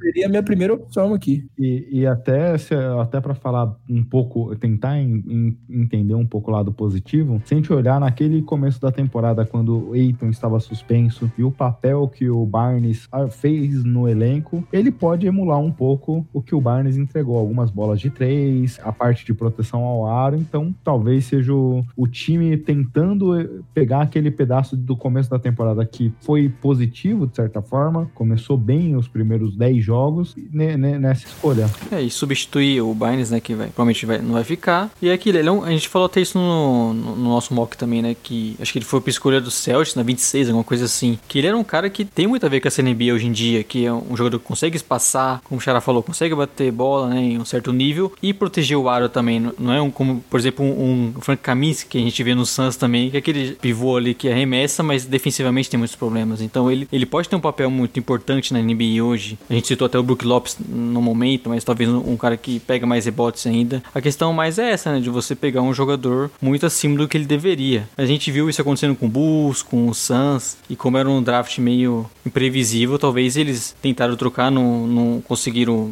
arrumar essa troca e quiseram pegar o jogador que eles gostam, como fizeram na temporada passada. Bem, pessoal, passamos aqui pelo top 10, olhando. Obviamente, a gente falou um pouco mais em outras escolhas, por exemplo, o Wolves, a gente passou por três escolhas, mas conseguimos passar pelos, pelo menos pelas 10 primeiras escolhas do draft. E até pra gente poder ir comentando aqui de mais escolhas, já que daqui a pouco a gente tem, tem um horário de gravação hoje, passaremos pelo que a gente gostou, o que a gente não gostou desse draft. Eu serei clubista aqui na minha escolha, depois eu passo pro Xará e pro Léo. Os Spurs consegui pegar o Devin Vessel, que pra muita gente era um talento dentro do top 10, obviamente a gente tá falando da 11 primeira escolha, então não tava muito longe do seu board, mas é uma necessidade defensiva, se a gente resgatar a última temporada dos Spurs, defesa foi um problema gigantesco, ele é um excelente defensor de perímetro, a gente já viu como, e obviamente aqui é um pouco de expectativa como torcedor, mas a gente já viu como os Spurs conseguiu desenvolver arremesso de outros jogadores, não só do Kawhi, que é o cara mais icônico, mas por exemplo o DeJounte Murray melhorou muito seu arremesso, outros jogadores também aqui, então tô bem animado com essa escolha aqui pelos Spurs. E eu gosto também muito, né, pela questão de ser um cara que eu também imaginava sendo um pouco antes. Eu gosto bastante da questão dele ser um desses 3D, né, que na NBA tá muito valorizado. E, no, e é isso que você falou, cai no time certo também. Time que consegue desenvolver, desenvolver bem seus jogadores. É um time muito organizado, mesmo que a gente não imagine, imagine sendo forte nos próximos anos. Mas depois é aquele time que consegue tirar o melhor dos jogadores e dar eles é, os bons arremessos, por exemplo, que muitos times não conseguem, né? O cara tem que ficar forçando e o Vasco vai ter um bom espaço para jogar nessa, nesse time. É uma escolha muito boa pro Spurs e acabou dando essa sorte, né? É, a gente viu, por exemplo, ano passado, o time arriscando com o Samanit na 19 escolha. A gente já viu alguns outros movimentos ousados. O draft dos Spurs aqui me pareceu bem seguro. Vamos no melhor talento disponível, sem inventar tanto. Você gostou da escolha, Xará? Gostei, gostei sim. O Devin Vasso tem muito potencial, né? É o 3D na NBA com tanta utilidade hoje, né? A nossa live lá no Jumper que o Popovich, o front office do Spurs, deve enxergar no Vassell o potencial dele se tornar um jogador parecido, né? Não, não estou comparando o Vassell com o Kawhi Leonard. se tornar um jogador parecido com o Kawhi, né? Desenvolver esses problemas que ele tem. Ele ainda é muito magro, apesar de ser um excelente defensor, mas ele é muito magro para encarar a NBA. A questão também da mecânica de arremesso dele, eu acho que precisa ser trabalhada para ele ser realmente esse 3D. Ter mais corpo, melhorar o arremesso, e ele é um cara que já deu flashes de ser um bom passador, né? Pode também ser um criador secundário desse time em determinados momentos. Eu gostei bastante da escolha e na mão do Popovich, o Vasco vai evoluir bastante. É um projeto de médio e longo prazo. A minha, você clubista também, Yogi, porque é o meu Kingão, né, acertou no draft. Inclusive, outro jogador que caiu, né, na sequência do Spurs, né, na 12 escolha, o Halliburton, que a gente elogiou muito aqui, que é um cara que consegue fazer de tudo em quadra, arremessar, ser um segundo criador também em alguns momentos, é um ótimo passador, né, e a gente imaginava até que ele seria um encaixe bom, por exemplo, pro Hawks, contra o Young, que já, já é esse cara que cria muito, e talvez seja um pouco a maior dificuldade do Halliburton de ser um pouco agressivo, de conseguir pontuar mais, só aquele cara que complementa bem o Fox, por exemplo. A gente sabe que o King sempre apronta no, no draft, né, fazendo algumas escolhas erradas, Nessa eles aprontaram na troca, né?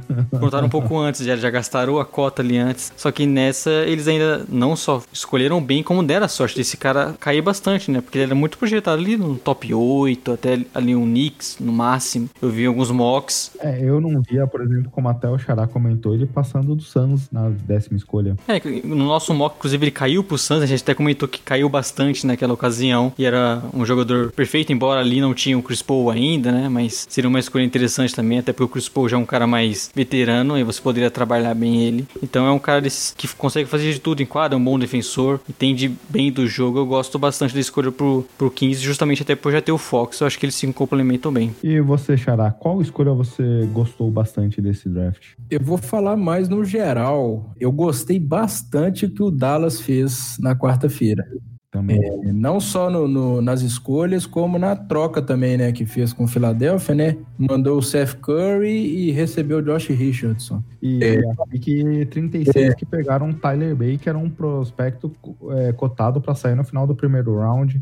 Exatamente. Eu, foi um recrutamento que eu diria perfeito do Dallas. Eu fiz uma série de posts no Jumper Brasil falando das necessidades dos times, né? De todos os times que tinham escolhas no draft. As duas necessidades que eu coloquei no Dallas Mavericks. Um cara de garrafão que tenha mobilidade, capacidade de proteger o aro e meter uma bolinha de três, né? Porque isso aí na NBA a gente sabe que é mais que obrigatório. Ainda mais no Dallas, né? Que é um time com poderio ofensivo absurdo, né? Comandado pelo Luca Doncic. E a segunda carência seria um defensor de perímetro. O Dallas marca muito ponto, mas toma muito ponto.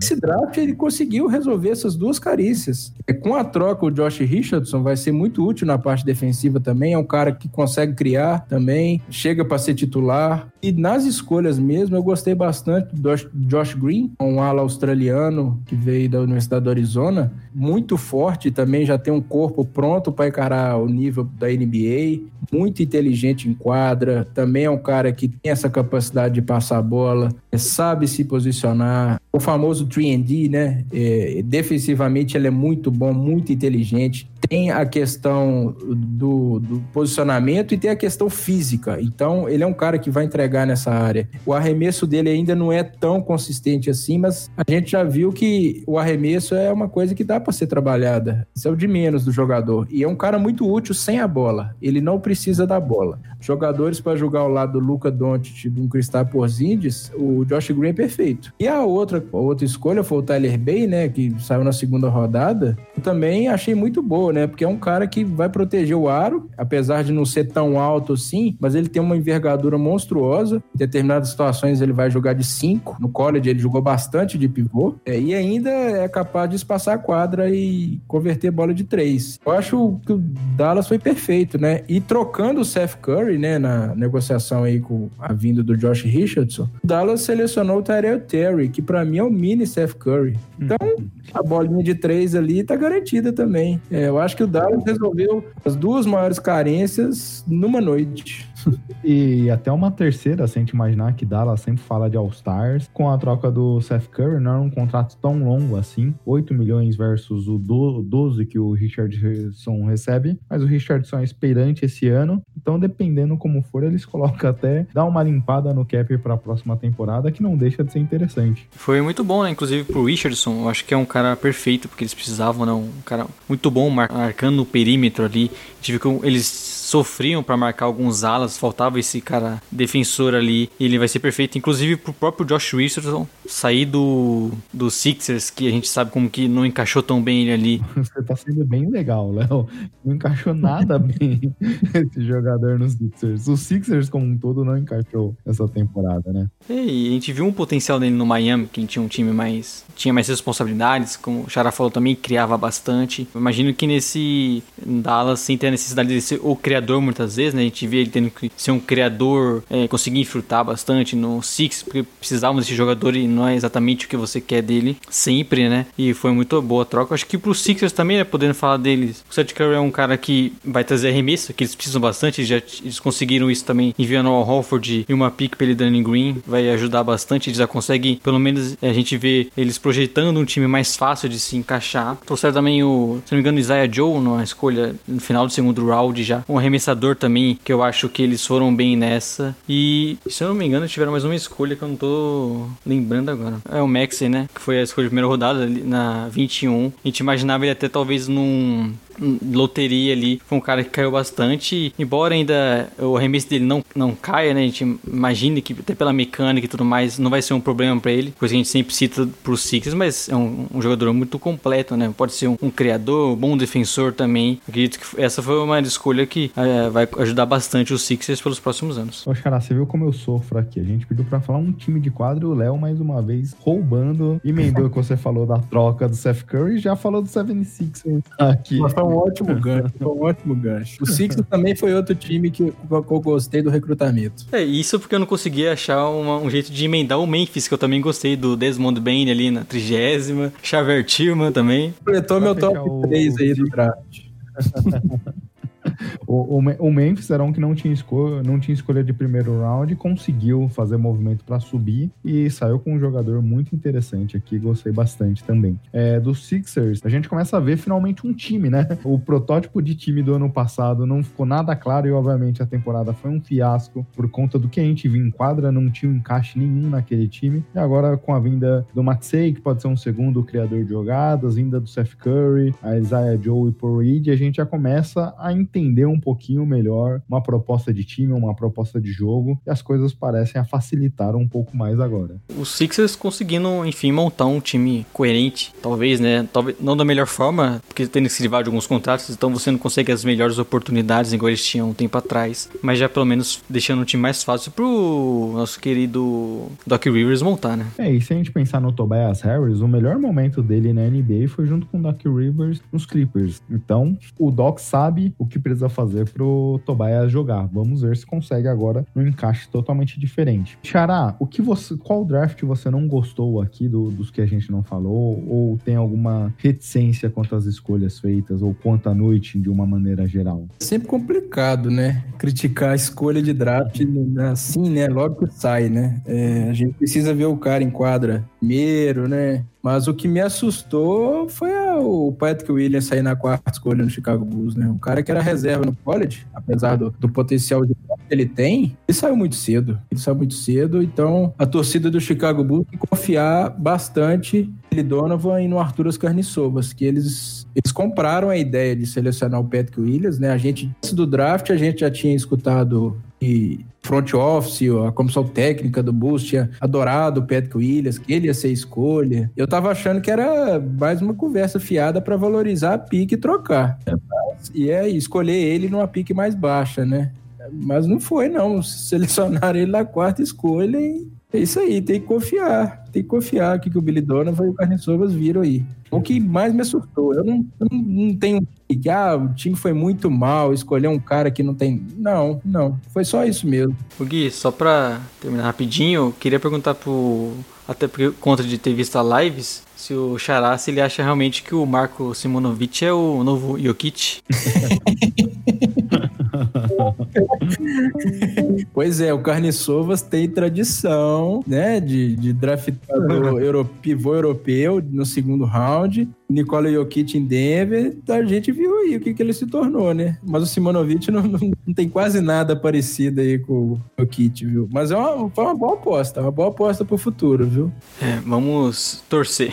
é, um draft de maneira geral, assim, muito por conta da expectativa que eu não gostei, foi do Celtics. É, existia muitos boatos deles tentarem se movimentar, coisa que a gente não viu aqui. Eles trocaram a pique 30 por uma pique futura. Vamos ver o que vem a partir daí. E a escolha também do Pritchard era um cara que saiu muito alto pelas expectativas que todo mundo tinha, jogadores disponíveis ainda. Então, por, por essas duas questões, foi um draft que eu não gostei. É, a torcida do Celtics sempre espera muitas trocas. Na vez eles reclamando bastante do Twitter, eles acham que vão conseguir subir, eu consegui um All-Star, então eles foi, reclamaram bastante. Mas no geral, eu gosto, por exemplo, do Aaron Smith, então cara que eu achei que já vai contribuir já, então não, vejo tanto problema assim. Ao Nesmith eu gostei da escolha, acho que a partir daí eu não, as outras, os outros movimentos não me animaram muito. Até do Memphis que a gente comentou que a gente gostou, o Desmond Bain poderia ter sido selecionado pelo próprio Celtics aqui, né? Acho que o que eu ia comentar no negativo, mas eu tô curioso e achei que foi. Era uma escolha meio que óbvia. É o Alexei Pokusevski no Thunder, né? Se comentou muito que o time queria ele e realmente subir, inclusive subiram pra conseguir. Então, acho que é um lugar muito bom pra ele se desenvolver, né? Que a gente sabe que ele vai precisar ganhar muito músculo ainda, né? Se desenvolver bem né? nas questões do jogo. E ele parece ter muito talento, ser bem completo. Acredito que vai ser também uma das, uma das boas histórias para as próximas temporadas, hein? Exato. Você era um daqueles também, Xará, que tava no hype monstruoso do Poku? Nem tanto, nem tanto, nem tanto.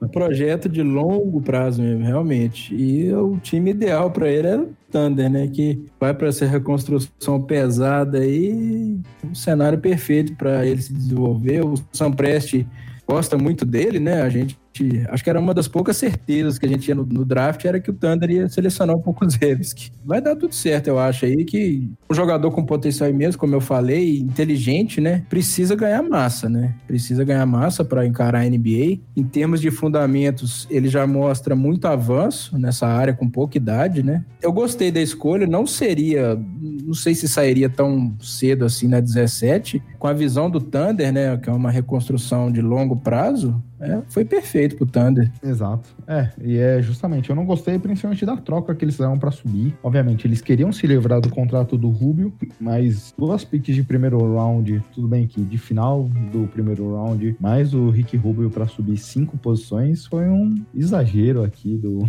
do OKC. Mas obviamente se livrou do contrato do Rubio, que era uma das intenções. Pegaram um, um monte de pique que eles têm aí, né? Então é, acabar se livrando de uma, não vai ter tanto espaço para tanto jogador novo, tá chegando no time toda a temporada. Então eles foram num cara que eles gostavam muito, talvez até com informações que ele não sobraria nas escolhas deles, e aproveitaram para se livrar do Rubio, né? Eu até vejo o Rubio sendo um cara muito bom, tendo valor na NBA, mas talvez pela questão do contrato eles já queriam se livrar e acabar até pagando um pouco mais do que isso, porque realmente focar, né? Duas piques e um Rubio ainda. Pessoal, era isso mais ou menos que a gente queria falar sobre hoje. Cara, quer deixar de novo aí os comentários pedindo pro pessoal seguir o Jumper, as lives de vocês no YouTube, todo dia, por volta das 7, 8 horas, num horário quebrado, 7 19, 8 e 2, coisas do tipo.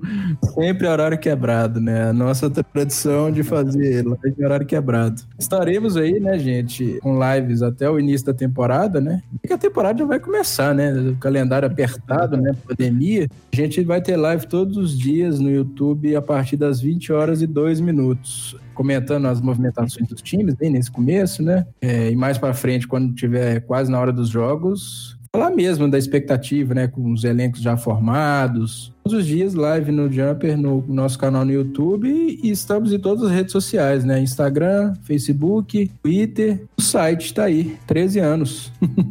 Exato. É isso então, né, Léo? É isso, agradecer ao Jumper, né, que sempre dá uma moral muito grande pra gente. Participamos de live nessa semana, já tínhamos participado em, em outra, né. Agradecer ao pessoal do Jumper, o Stabolito também, o Mastor, o Vinícius, todo mundo. E parabenizar novamente pelo grande trabalho que vocês fazem. E agradecer ao Xará, o Gustavo Lima, que topou aqui participar conosco. Logo, logo tá saindo do podcast para gravar mais uma das lives do Jumper. Toda essa dedicação, obrigado, Gustavo. Não só por nos ouvir aqui, mas também por sempre dar moral pra gente, tanto lá no Twitter, dando RT no nosso podcast, porque eu fiquei sabendo essa semana lá naquele grupo de WhatsApp que a gente tem. Você é o responsável pelo Twitter de Sim. vocês, mas por todo o apoio aqui.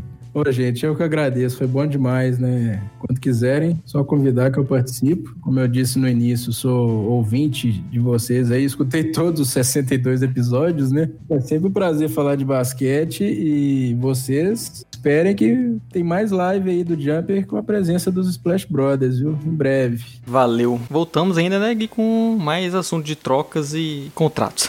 Exato. Obrigado, Xará. Obrigado, Xará. Valeu.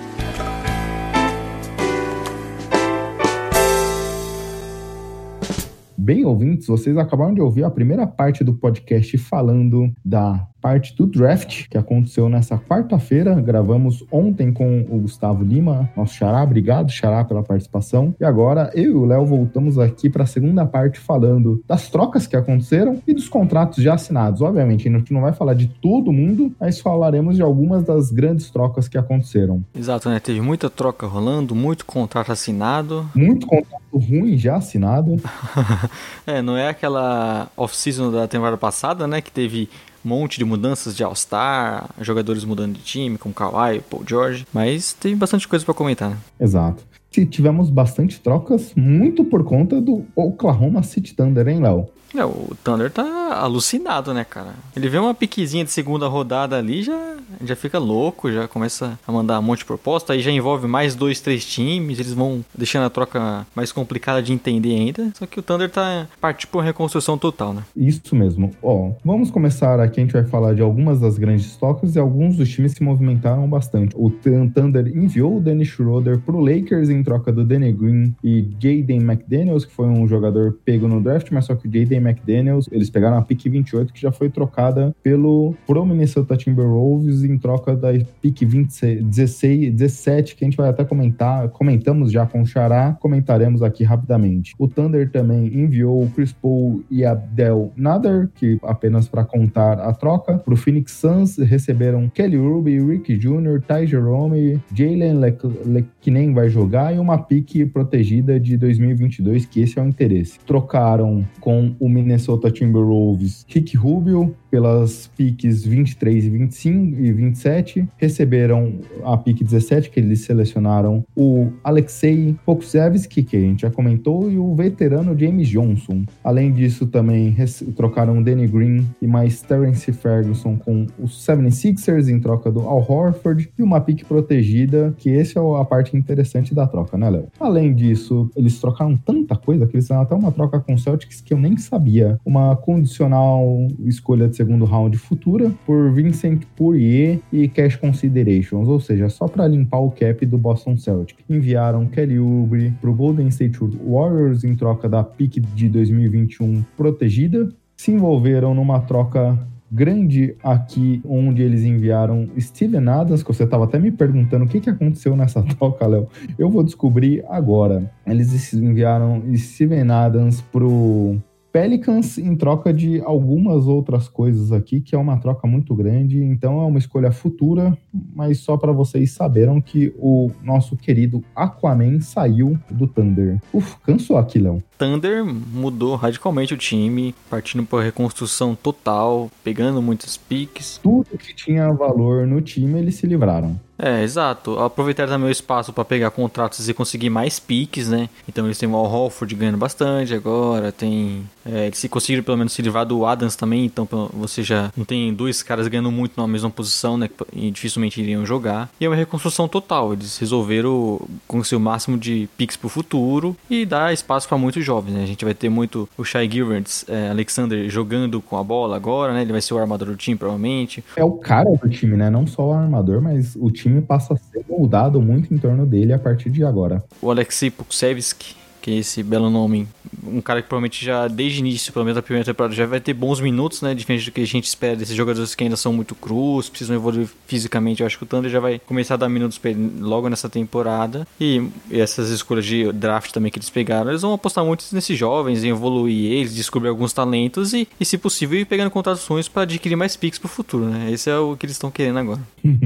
se você tem fantasy, por exemplo, Shai Gilders Alexander é uma aposta interessante, Darius Basley é também um jogador interessante. London Gore também passa a ser um jogador interessante. O próprio Pokuzevis, que cai num ambiente muito propício a ele. São diversos jogadores aqui. Basicamente, a gente vê o Thunder agora partindo para uma reformulação total, dando muitos minutos para seus jovens jogadores. Até mesmo o Hamadou Diallo, que foi uma escolha, se eu não me engano, até de final de loteria, ainda tá lá no elenco. Então, é um time que passou por por uma transformação total. Olhando para os Pelicans, cara, eu não gosto do encaixe do Steven Adams no time. Obviamente, é um cara que vai fazer muito trabalho sujo, vai poder ajudar demais o Zion ali jogando no garrafão, fazendo essa parte do trabalho sujo, tanto no ataque quanto na defesa, nos dois lados da quadra, e vai liberar o Zion para ter um jogo um pouco mais fluido, mas eu particularmente não gosto do jogador. Ele e o Zion são dois jogadores que não chutam de fora, são dois jogadores que complicam um pouco o espaçamento do time. O Zion não é um grande marcador, o Steven Adams também não é um grande marcador, então eu não vejo esse encaixe sendo tão legal assim, mas obviamente o time estava numa situação complicada que não dá para confiar no Jackson Reyes, foi um jogador que deu para ver que ainda é muito cru nessa sua primeira temporada. É, eu acho que o Pelicans aposta nisso, né, de você ter um pivô mais veterano que ajude mais. Na questão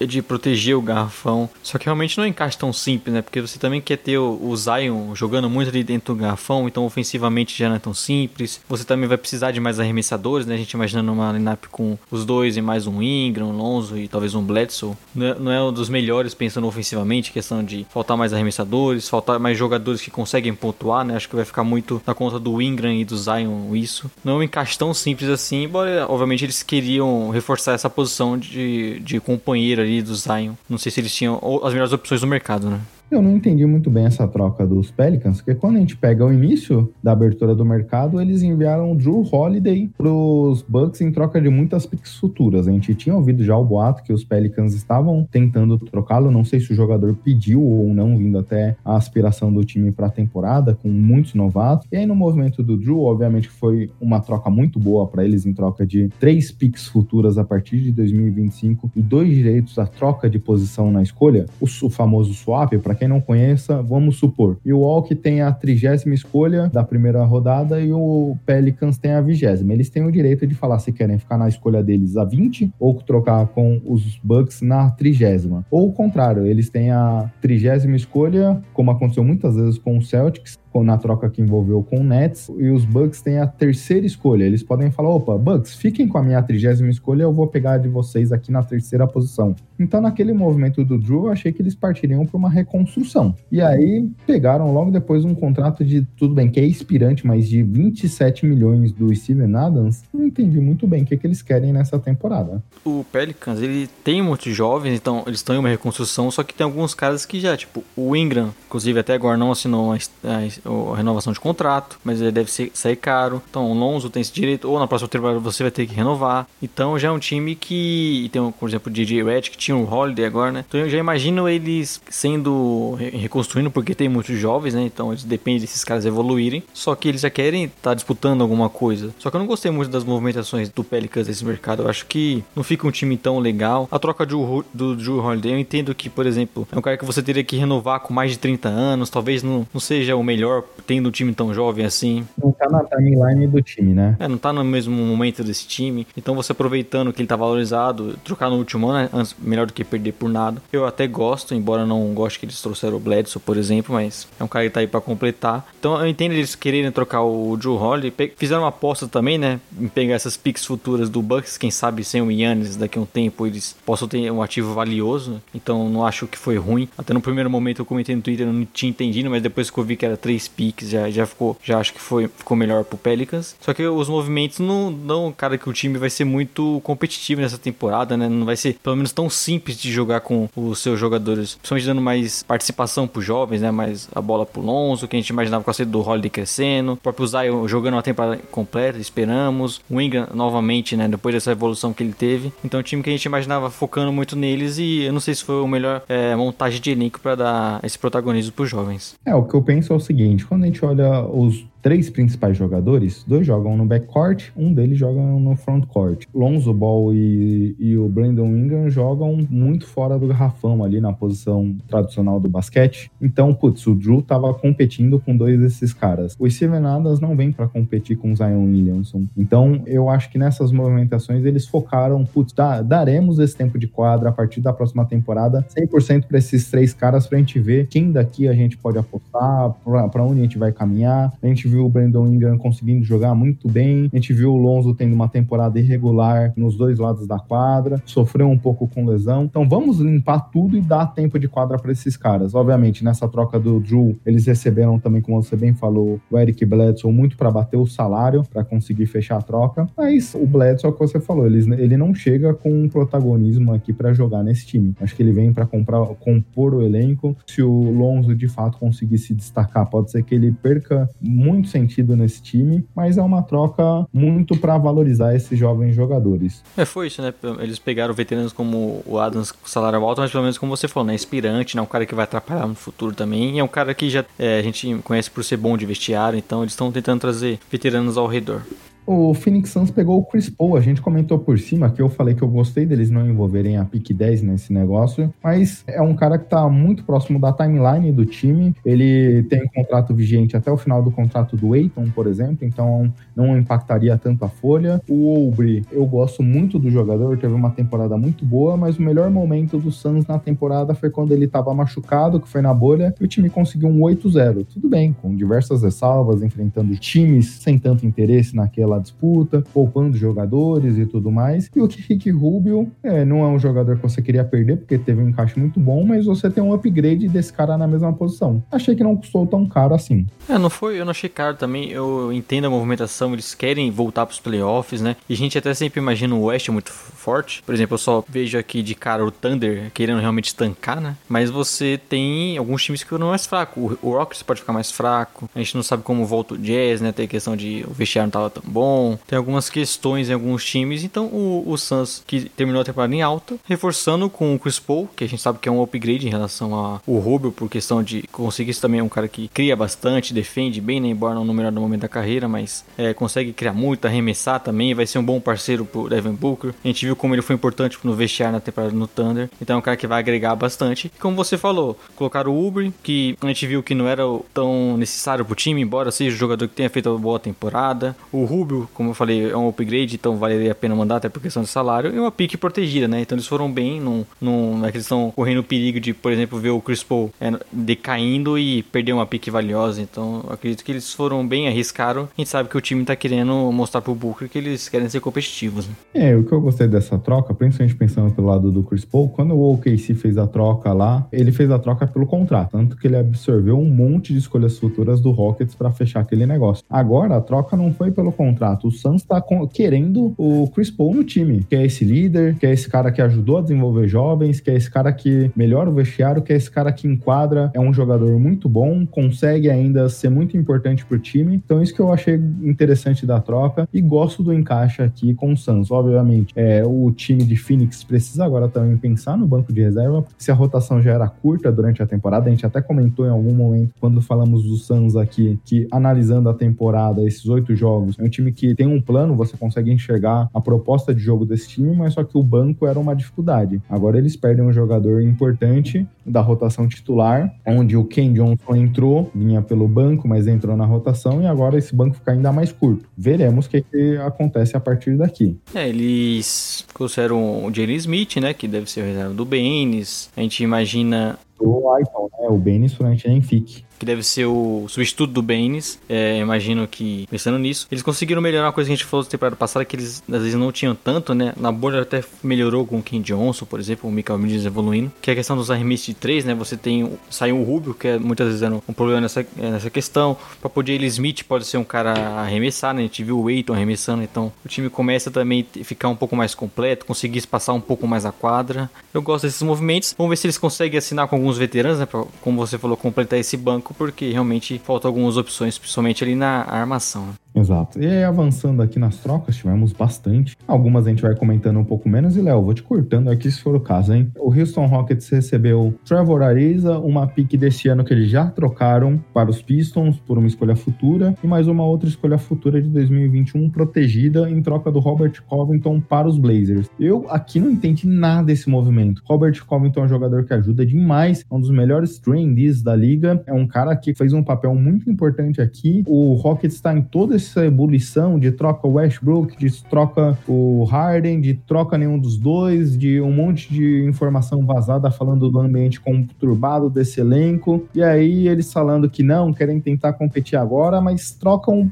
terceiro principal jogador do time, às vezes, em alguns momentos, por duas escolhas futuras. Eu não entendi nada que o Rockets fez aqui, Léo com esse movimento a gente imaginou, o Hawks está realmente entrando em, constru reconstrução, né? Porque o Rock é um jogador muito valioso na liga, né? Vi até alguns comentários no momento da troca que é, se dá pique, duas piques, né? É meio arriscado pro Blazers, só que o Blazers precisa desse cara há muito tempo, né? Desse ala defensor, ajuda a proteger o garrafão, pode marcar outros alas maiores, um arremessador de três, é uma coisa que eles sempre tiveram ali no Mohawks, que é um bom defensor, mas não, não ajuda tanto em outras questões. Eles tentavam com o Melo agora, né? Então foi sempre uma posição carente e o Kuroko é um desses triandis famosos na NBA hoje que são dos mais valorizados, né? Até por questão do contrato que ainda tem mais duas temporadas e é bem, é bem baixo, né? E é fácil de ajustar em qualquer contender que sempre tem essas dificuldades. Então, eu gostei do movimento pro Blazers e o Rockets foi aquilo, sinalizando que eles provavelmente vão entrar em uma reconstrução, né? Eles não estão querendo trocar o Harden rápido assim, né? eles não vê problema em ficar mantendo ele. Eles querem pegar as melhores condições da, de qualquer troca que for. Tem a questão do Westbrook, a gente sabe que é mais difícil, né? Que não tem tanto tantos interessados assim, a gente sabe qual é o mercado dele. Só que é o, é o Rock sinalizando que não deve competir temporada que vem, isso que eu imagino. O Blazers também se envolveu numa outra troca meio estranha, não entendi nem porque eles entraram nessa troca, mas eles receberam o Canter do Celtics, o Celtics mandou a pique 30 desse ano, que foi a escolha do Desmond Bain para Memphis, recebendo uma escolha futura do, da equipe de, dos Grizzlies e também receberam o Mario Rezonja, que provavelmente deve ser uma questão salarial aqui para bater. Gostei bastante da, das trocas aqui envolvendo o time dos Blazers. Passando rapidamente, Léo, aqui mais uma vez o OKC sendo protagonismo de uma troca que a gente já falou. Basicamente, falamos, seremos bem diretos. O OKC recebeu Horford de uma escolha futura, Sixers recebeu Danny Green e Terence Ferguson. Além disso, os Sixers, a gente já de uma visão geral dos Sixers aqui. Também eles trocaram Josh Richardson mais a pick 36 pelo Seth Curry. Basicamente, essas duas trocas envolvendo o novo time do nosso querido. Ah, o Daryl Morey? Daryl Morey. Querido, é, já chegou mostrando a cara dele, né? Trocando os contratos grandes, enviando picks futuros, é coisa que ele fez muito no, no Rockets, mas era o que era necessário. Deixo isso pro GM futuro que eu não vou estar mais aqui, foi o que ele fez lá nos Rockets. É, você tinha que trocar o contrato do Horford e a gente entende até, a gente conversou já que foi uma boa troca pro Sixers. Você tudo bem, você enviou o pick futuro e tudo mais, é um ativo que você perde para depois poder buscar outros jogadores, só que você tinha que se livrar do Al Hofford, né? O cara que não encaixou, contrato muito alto, veterano. Então o Six conseguiu se livrar. Aí trazendo o Danny Green, que a gente tem toda as contestação em relação a ele, né? De ser um cara muito irregular nos últimos anos na carreira, mas ainda é um arremessador, é um cara que ajuda a defesa também, então já, já começa o time a se formar melhor também. A questão do, Seth Curry, que é um encaixe bem melhor do que o Josh Richardson, que eu acho até um jogador melhor, mais completo, só que na necessidade que os. Não deu liga, né? É, não deu liga, então você precisa se desfazer e buscar o melhor encaixe, né? né? Que é que Sixers precisa. A gente falou, antes de você cogitar trocar um cara como Ben Simmons, Embiid, você precisa montar um time coerente ao redor deles, né? Não adianta você montar um time todo bagunçado e aí, vamos trocar o nosso All-Star. Não tem como. Então, eles começaram a avisar isso e já acho que é um time muito mais coerente. Inclusive, talvez o Tobias Harris tendo mais é, facilidade para jogar também, não sendo um cara que, que meio do caos, a gente acabava ocupando às vezes também, né? Eu acredito que vai ser um time muito mais coerente e já fica melhor, né? Só por conta disso. O Sixers passa a ter uma cara de time time, né? A gente via, assim como o Lakers, uma das pontos fortes do Lakers dessa temporada foi ser um time alto, mas era um time alto, conseguia equilibrar bem espaçamento de quadra, né, jogo de garrafão e jogo de fora, de perímetro, mas o, o Sixers nunca conseguiu isso. Com essas trocas, com a vinda de Danny Green, Terence Ferguson, Seth Curry, até as escolhas de draft aqui que a gente já comentou que eu gostei, que gente, nós dois gostamos do draft do Sixers, esse time passa a ter uma cara de time, como a gente já comentou até no, no minutos atrás com o nosso querido Xará. Então, avançando aqui, olhando as trocas importantes que tivemos, chegamos no Golden State Warriors, Léo, que recebeu o Kelly Oubre por uma escolha protegida do ano que vem pro OKC. Aqui, teve até uma discussão interessante no nosso grupo, muita gente lembrando que, apesar do Oubre só ganhar 15 milhões de dólares por temporada, só por essa próxima temporada. O impacto financeiro no cap, já que o Golden State estourou todas as regras possíveis e recebe a maior multa de todas, seria de quase 70 milhões para essa próxima temporada, só o Kelly Oubre. Mas, cara, o Warriors, que é um time que tá numa nova arena, tudo bem, a gente não tá recebendo público. Numa grande cidade como São Francisco, com toda a parte de marketing, de presença mercadológica que o Warriors tem hoje no mundo inteiro, dentro da NBA também, pelo legado que eles possuem, eles têm que tentar ser competitivos o máximo que der. E, obviamente, só enviar uma pique futura protegida, que tem tudo para ser lá pela 20 a 30, eu acho um excelente negócio pro Golden State. Eu também, eu gosto, acho que eles protegeram bem, tipo, foi uma boa troca. O Kelly Oubre é um cara que é muito valorizado, é um desses alas importantes na liga hoje, consegue arremessar, criar o seu próprio arremesso também, é um bom defensor, então eu gosto dele, um jogador jovem ainda, né? E eles protegeram bem a pick, porque por mais que ele seja bom e tudo mais, o Warriors tem essa questão do Clay Thompson se machucou, né? Então eles não vão ter temporada fácil, e o Oubre, ele pode sair no final da temporada, então era um cara que talvez você não queria apostar tanto, eles conseguiram proteger bem essa pick aí, se, se não ficar entre a vigésima, entre a trigésima, entre a vigésima última no primeiro round, eles, ela vira duas seconds no futuro, então foi uma boa troca, um jogador que eu gosto, acho que encaixa bem nesse time, obviamente que seria melhor se não tivesse a lesão do, do Clay Thompson, não sei nem se eles fariam se, se tivesse, inclusive, é, o Clay Thompson era um time que era muito mais fortalecido ainda nessa briga pelo Oeste, só que sem ele você consegue repor mais um ala e acredito que eles querem ser competitivos, né, o Warriors não quer ficar mais um ano brigando por escolha ruim, jogadores acabando nem jogando direito, né? Porque você não tem tanta motivação. Então, o Warriors novamente querendo, pelo menos, brigar por playoffs, que é o que eu imagino que eles devem tentar. Até porque a timeline desse time já tá começando a entrar no, no, no seu final, né? A gente já vê o Draymond Green sendo muito questionado esse, essas duas últimas temporadas, que ele esteve abaixo daquele grande jogador defensor voraz que a gente viu em outros momentos. O Stephen Curry continua no grande nível, mas teve lesão essa temporada, já começa a entrar na fase dos 30 anos. Clay Thompson, infelizmente, que duro golpe, não só pro Golden State, mas para todo mundo que gosta de NBA. Nossa, como eu fiquei chateado com essa lesão do Clay Thompson. Vai para dois anos sem jogar basquete, então que dureza. Eu tava até conversando com meu pai hoje, e ele tava falando, putz, acho que o Clay Thompson nem volta a jogar. Obviamente, puro feeling. Ele, meu pai não é médico, não é especialista, não tem insider lá na, na NBA, mas é, é o sentimento que passa por um jogador já entrando 29, 30 anos nessa fase da carreira, dois anos sem jogar, é extremamente complicado. Mas eu gosto do movimento. Obviamente, um, eu gostaria de saber se o Golden State fez essa troca já sabendo da lesão ou não. E dois, se, como agora com essa lesão, o time vai se encaixar. O Oubre a gente viu, principalmente no Wizards, sendo um jogador muito bom vindo do banco. E a gente sabe como esse banco do Warriors é ruim. E aqui, provavelmente seria a condição para ele numa situação normal. Mas agora a gente já viu o Wiggins jogando de ala menor, de segundo armador. Ele não é um cara de muitas assistências, mas a gente já viu ele fazendo isso nos Wolves. Não daria para ter Curry, Wiggins, Oubre, Draymond Green e o James Wiseman. É um elenco que briga para mando de quadra no Oeste. Vocês conseguiram algumas opções veteranas pro banco, né? Eu acho que talvez falta um, um, cara um pouco mais arremessador, né? Aqueles que se procuram mais se movimentar bastante para conseguir um arremesso. Acho que vai fazer falta sem o Clay Thompson. O Clay Thompson. então, mas eu, como não tem ele, né? O Uber é bom arremessador, o Wiggins pode arremessar, embora a gente não acredite tanto, né?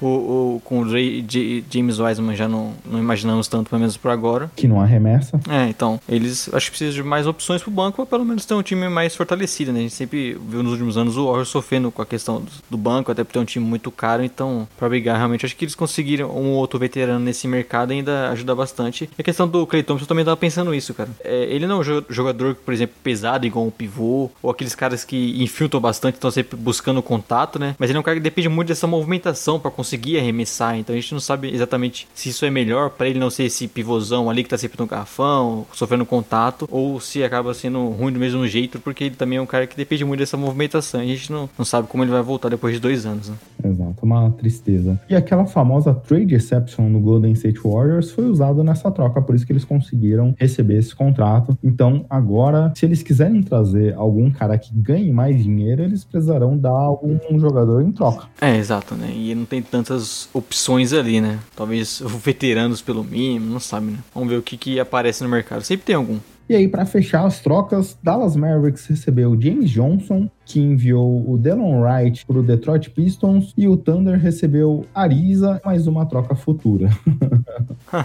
Eu não gostei dessa troca por Mavericks. Eles tinham necessidade de ter um jogador ali que pode ser um pivô num time mais baixo, ou precisaria, precisaria substituir um pouco o Kristaps Porzingis, mas não é um jogador que, que eu gosto nessa troca. É, não é um cara que. Já teve bom momento, né? O James Johnson na, no Heat, mas assinou contrato gordo por conta disso até, mas nas últimas temporadas é um cara mais pra vir do banco pra completar. Acho que é um salário aspirante, se não tô enganado. Então eu imagino que, o, como o Rush tinha algum, algumas temporadas pra frente de contrato, a gente não imaginava também ele encaixando tanto ali, né? Ele já renovou, vamos falar que renovou com o Trey Burke, trouxeram alguns jogadores do draft. Então acho que foi uma troca mais por questão de, como você falou, posição, né? Pra substituir alguém ali, tem um cara pro banco pro Porzingis, mas não muda muito o time, né? Exato. É. E aí acabamos as trocas, Léo? Ou você acabou de me mandar uma aqui no WhatsApp? Não, o que eu mandei foi contrato assinado. Aí o Ports nos Bucks significa o quê? Ele saiu, né, do, do Knicks, ele também é,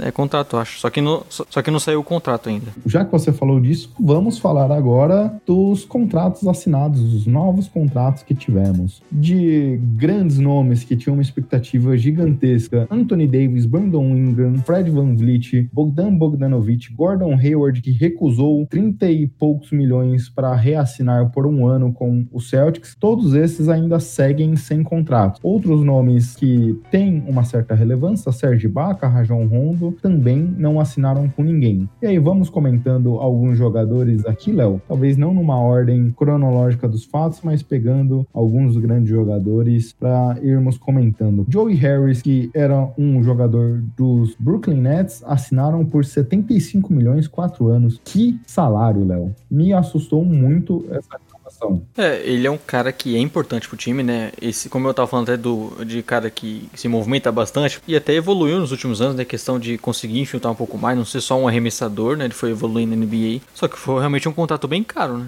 Inclusive, eu imaginava ele saindo do Nets por conta disso. Talvez algum time querendo pagar um pouco mais por ele, não nesse nível até, mas. E aí o, Nets não cobrindo, mas como eles têm essa necessidade, né? Chegando o Kevin Durant estreando, já tem o Kai Irving, então você quer esses arremessadores, ou até enviando pra um- uma troca pelo Harden, né? A gente não sabe o que pode acontecer nesse Nets ainda. É um time que a gente vai depender muito de se realmente essa troca vai acontecer. é, exato. É, é um cara que é muito bom pro time manter, tendo é, Kyrie Irving, tendo Kevin Durant, tem um cara que se movimenta muito sem a bola, basicamente seu jogo é feito sem a bola e arremessa bem, é um gatilhaço de três. É um jogador importante, mas por esse valor, Saiu caro. Não gostei. É, a arremessar, Gui, se eu soubesse disso 20 anos atrás, eu teria me esforçado pra aprender a arremessar pra eu ter ganhado um dinheiro. Você se esforçou pra tanta coisa e não virou essa referência aqui ao Joey Harris, acho que não adiantaria muita coisa.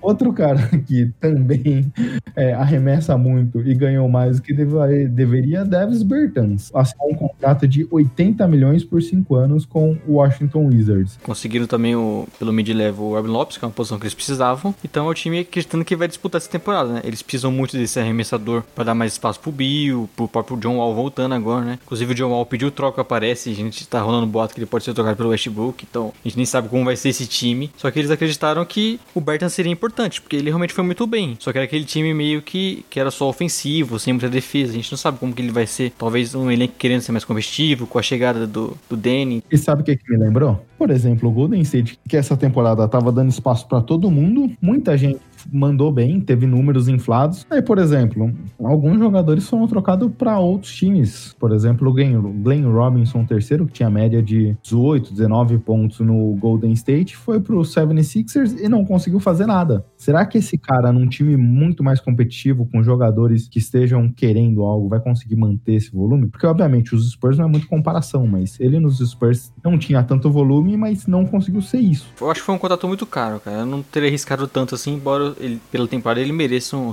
uma renovação ok, mas foi uma aposta muito grande pro Wizards que já tem contratos enormes, né? Falando em contrato que talvez sairiam mais caro do que deveria, Fred Van Vliet, 85 milhões, 4 anos. Por exemplo, próximo desse contrato de Joey Harris e Devin Bertans. Muito bom movimento, achei que saiu caro, é um jogador de 26 anos, mas não tinha como o Raptors perder esse jogador e muito bom pro Fred Van Vliet seguir no elenco que ele já tava. Exato, eu nem achei tão caro, achei que poderia ser mais, né? Talvez o Knicks pagando um absurdo pra ele. Era uma especulação, embora eles estão é, em outras especulações agora o Knicks, né? Mas você tem uma renovação de um jogador que ainda tem alguns anos de basquete pra frente, demonstrou por uma temporada inteira, né, depois daquela final, que ele era um jogador muito importante pra franquia, não só questão ofensiva, né, com o Lowry tendo um pouco menos de protagonismo, agora com o crescimento do Van Vliet, defensivamente também é um cara muito, que ajuda muito, então acho que foi um movimento legal, não acho que foi um contrato ruim, é o que o Raptors devia fazer, vamos ver se eles conseguem manter o Serge Ibaka ainda também, né. Passando agora para um outro time, o nosso querido Los Angeles Lakers, campeão dessa temporada, levou Montrezl Harrell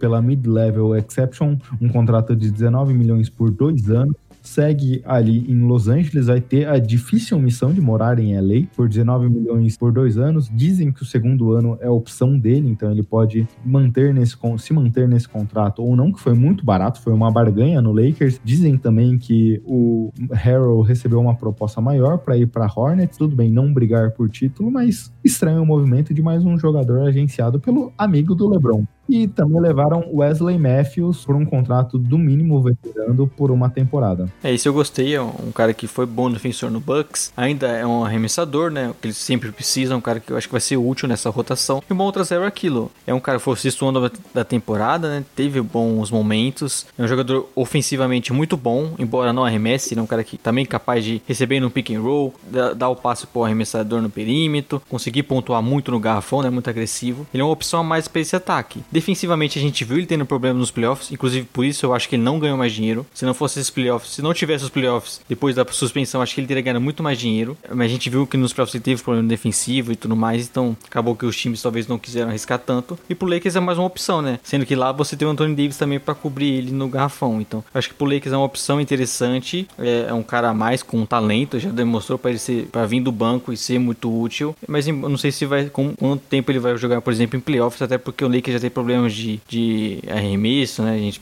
falta jogadores para espaçar a quadra. E ele, obviamente, não traz isso, então é uma opção a mais. Só que não sei também se era a melhor situação para você usar essa mid-level. É, eu não gosto do encaixe. Eu acho que é um cara que se prejudicou demais pelos playoffs, mas eu não gosto de encaixe. Por quê? Porque eu não gosto de encaixe? Porque ofensivamente ele já faz um papel parecido com o que o Anthony Davis entrega, com muito menos recursos. O Davis jogou em muitos momentos no ataque com esse pick and roll, que é a melhor arma ofensiva do Harrell, e defensivamente ele não entrega. Então eu imagino que ele seja um cara reserva pro Anthony Davis. Mas aí na defesa ele vai estar tá sempre muito exposto. E aí, se os dois jogarem juntos, eu acho que eles brigam por espaço ali é, numa situação não tão ideal. Você tem que deixar o Anthony Davis fazer o que ele quiser em quadra, porque ele é um cara muito versátil e é o principal jogador ofensivo finalizador desse time. Mas por 8 milhões e meio por temporada, vale o risco. Vamos lá, vamos trazer o jogador e fazer ele render no que for possível. É aquilo, né? Como eu falei, eu acho que é uma opção a mais. Não sei se era melhor disponível ali. Não sei quais jogadores necessitariam essa mid-level para jogar pro Lakers, né? Tem essa questão. Eu preferia outros alas arremessadores, talvez um pouco mais defensores nessa posição. Só que é uma, não deixa de ser um cara muito útil, né? Ele fosse esse nome da temporada. Então vai ser um jogador vindo, é importante vindo do banco. Eles que já trouxeram o Dennis Schroeder também, né? Então aquela parceria, inclusive, dele com o Low Williams pode ser com o Schroeder agora. Exato, pode ser com o Schroeder. Mas a gente viu, por exemplo, o Low Williams e o Montrezl Harrell como sofreram em playoffs, que é onde é que o Lakers está pensando aqui. Então se tornaram duas armas muito previsíveis, porque o Schroeder emula isso também. Um cara que tem um bom arsenal ofensivo, mas defensivamente pode ser muito exposto. Veremos como isso se encaixa, mas obviamente pensando de maneira crua aqui, o banco do Lakers melhorou muito. Obviamente existe ainda um buraco na rotação titular. É, a gente imaginava Ever Bradley que não renovou com o time, então talvez Wesley Matthews entrar nessa rotação. Danny Green também saiu. Precisa ainda de, uma, de um cara entrando para ser o titular da posição de armação. Pode ser o próprio Caruso, que ganhou espaço né, nesses playoffs, mas o banco melhorou bem. Eu acho que eles precisam ah, arrumar essa rotação nas alas também. Tem o KCP, que a gente não sabe se fica.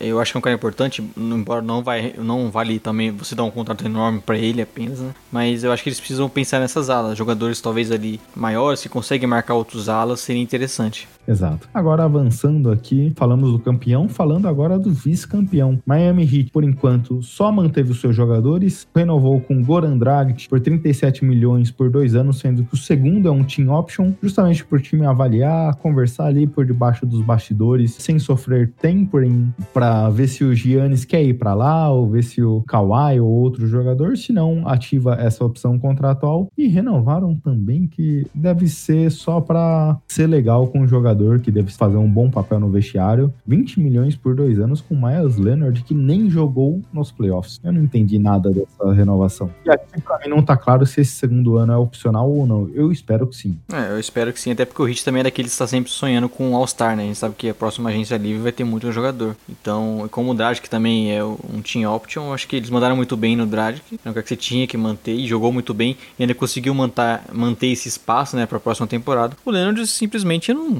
É, não sei se eles tinham outras outros caras para trazer, né? Vai lembrar que era uma renovação, então você pode até é, ultrapassar o cap. Não sei se eles conseguiriam outra coisa com apenas se livrando dele, mas é um cara que totalmente descartável, né? Um, aqueles pivôs que, que até arremessam bem em algum nível, né? Nem sempre com consistência e defensivamente é muito fraco. Só que eu acho que eles até já endereçaram bem essa, essa posição de, de um pivô reserva no Pestos Silva, né? No, no, no, draft, que você inclusive foi muito criticado no nosso último mock aqui. Foi criticado errado porque a liga se mostrou que eu tava certo. Por exemplo, teve jogador aqui, Tyrell Terry, que o Gui falou que sairia na 14, não sei o que, saiu na 31. Teve jogador aí que o pessoal trouxe e saiu lá no final do, do draft. Então, minha escolha foi muito boa. Se mostrou ali, ó, da 11 pra 20, um monte de gente colocou como um dos maiores estilos do draft. Então, fica aqui a denúncia. Danilo Gallinari, que falou que queria jogar por campeão, por time que brigasse por título, não se ligava tanto para dinheiro, que insinuou pro Lakers quando o Lakers foi campeão e falou: Oi, Lakers, parabéns aí, lembra de mim, não sei o quê. E foi pro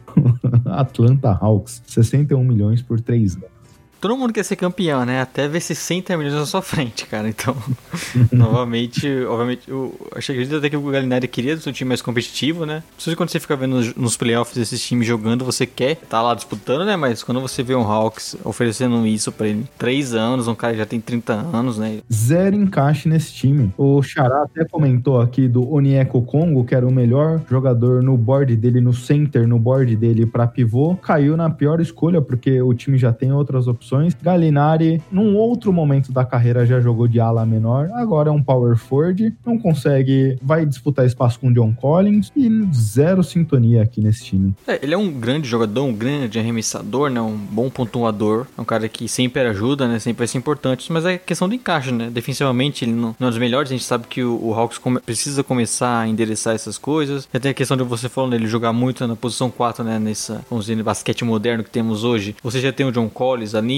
já tem esse encaixe, a gente tem dúvida de como vai ser com o Capela. Então é um time que tem muitos jogadores em, muitas, em todas as posições, né, mas a gente não, não consegue ainda ver um time forte, é bem estruturado, com um bom encaixe ainda para brigar por playoffs, que é o que eles parece que o Hawks já tá querendo. A gente imaginava o Galinari no Lakers, até falando num hit, alguma coisa assim, foi pro Hawks ganhar dinheiro. Exato. Outro cara que foi para ganhar dinheiro e saiu de um potencial contender, o Jeremy Grant do Denver Nuggets, assinou com o Detroit Pistons 61 milhões. Aliás, essa free agency do Piston, pelo amor de Deus, eles trouxeram o Jeremy Grant por 60 milhões, eles também trouxeram Jahil Okafor, num contrato de veterano mínimo, eles trouxeram Mason Plumlee também do Denver Nuggets por 24 milhões. Não entendi nada que eles fizeram lá. Você é alto e passou ali na frente do ginásio, eles estão pagando você, né? Porque eles trouxeram um monte de pivô, trouxeram um no draft também, né? Tinha um Dedmon que eles acabaram liberando.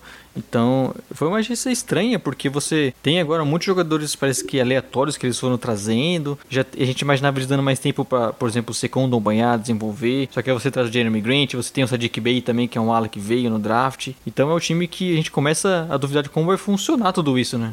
Todos esses jogadores que a gente falou aqui tem, tem um chute de três confiável.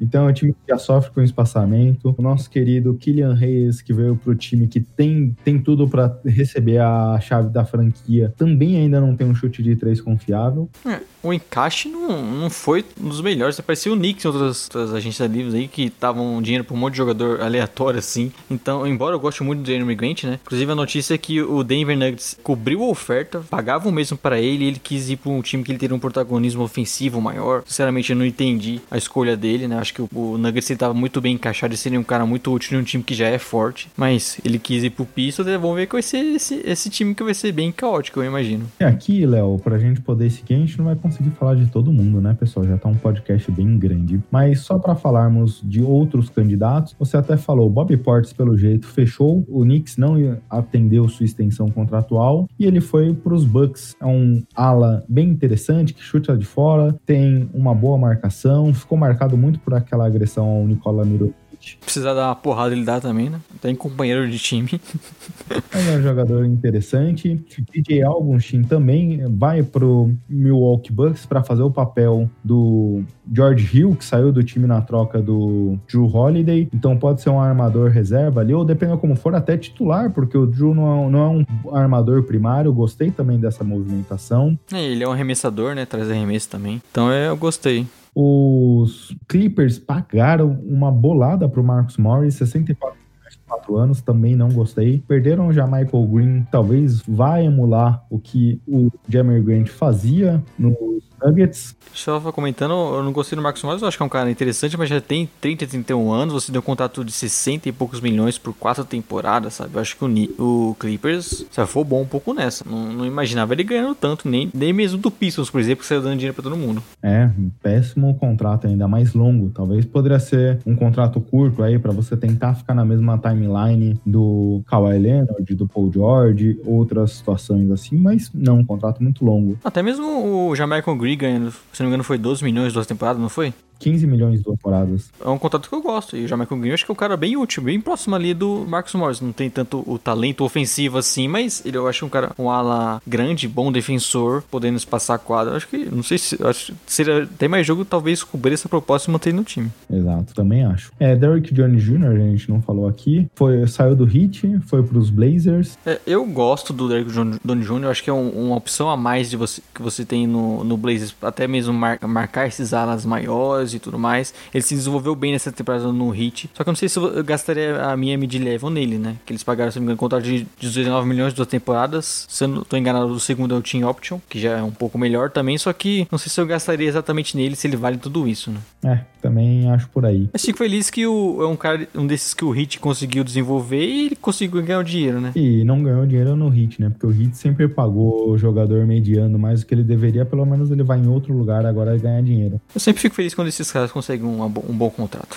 Bem, Léo, acho que é por aí, né, esse podcast. Um podcast longo, só porque foi como a gente comentou lá no podcast com o Xará, na parte que o Xará participou conosco. Essa semana muito conturbada, muitas coisas acontecendo semana, então não como ser diferente dizendo que voltamos para a próxima semana ainda com muitas outras movimentações. Acredito que até tem outras trocas. Ou esses caras, como você falou, Bogdanovic, o Gordon Hayward ainda assinando. Tem a questão, por exemplo, como vai ficar o Rockets, né? Se eles vão trocar o Harden. Então tem ainda muito assunto para completar. A gente já fizemos um podcast bem longo aqui, né?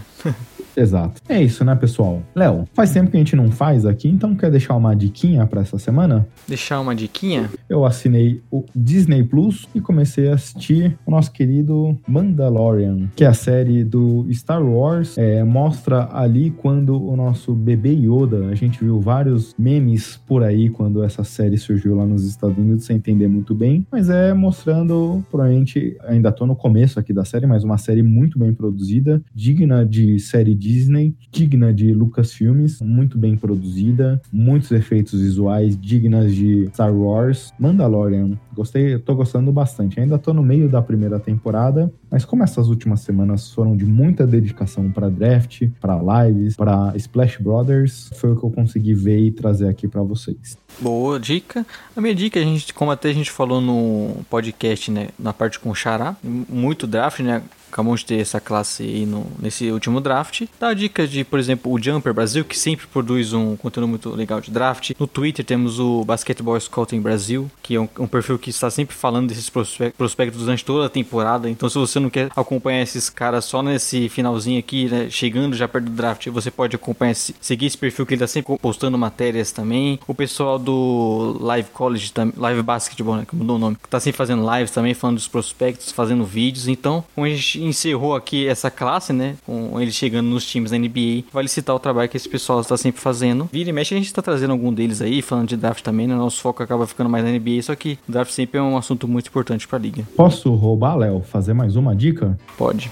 Obrigado. Como a gente até fez na primeira parte desse podcast, se vocês têm interesse em editor de podcasts, lembre de consultar nosso querido Marco Túlio, um cara que faz um trabalho muito bom aqui pra gente, um excelente criativo produtor sonoro, então não deixe de ouvi-lo, consultá-lo, porque é um cara que faz um trabalho bem legal. Exato, é um, faz um trabalho som muito bom e tenho certeza que vai sempre ajudar o pessoal que tá querendo mudar essa, dar essa cara no seu, uma cara nova pro seu podcast. Com certeza ele, como você pode ver que ele mudou a nosso, nossa cara aqui dos Splash Brothers, vai mudar a sua também. Não, sua cara continua feia pra caramba. não, não, mas aí ele não, ele não vai ter essa mágica também. Estamos falando da parte sonora só, né? Excelente. É agradecer ao pessoal por mais um podcast. Falar para seguir a gente lá no podcast FlashBR, Twitter e Instagram. E toda segunda no seu agregador favorito aí no Deezer, Spotify. Estamos de volta. Voltamos agora com tudo, hein, Léo? Vamos para mais uma semana aí. Valeu. Uma boa semana. Grande abraço. Tchau, tchau.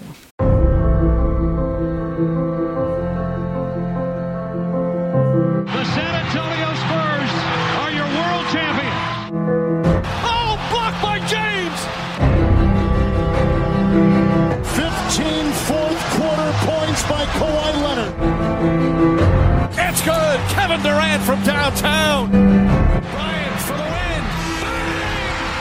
Bang!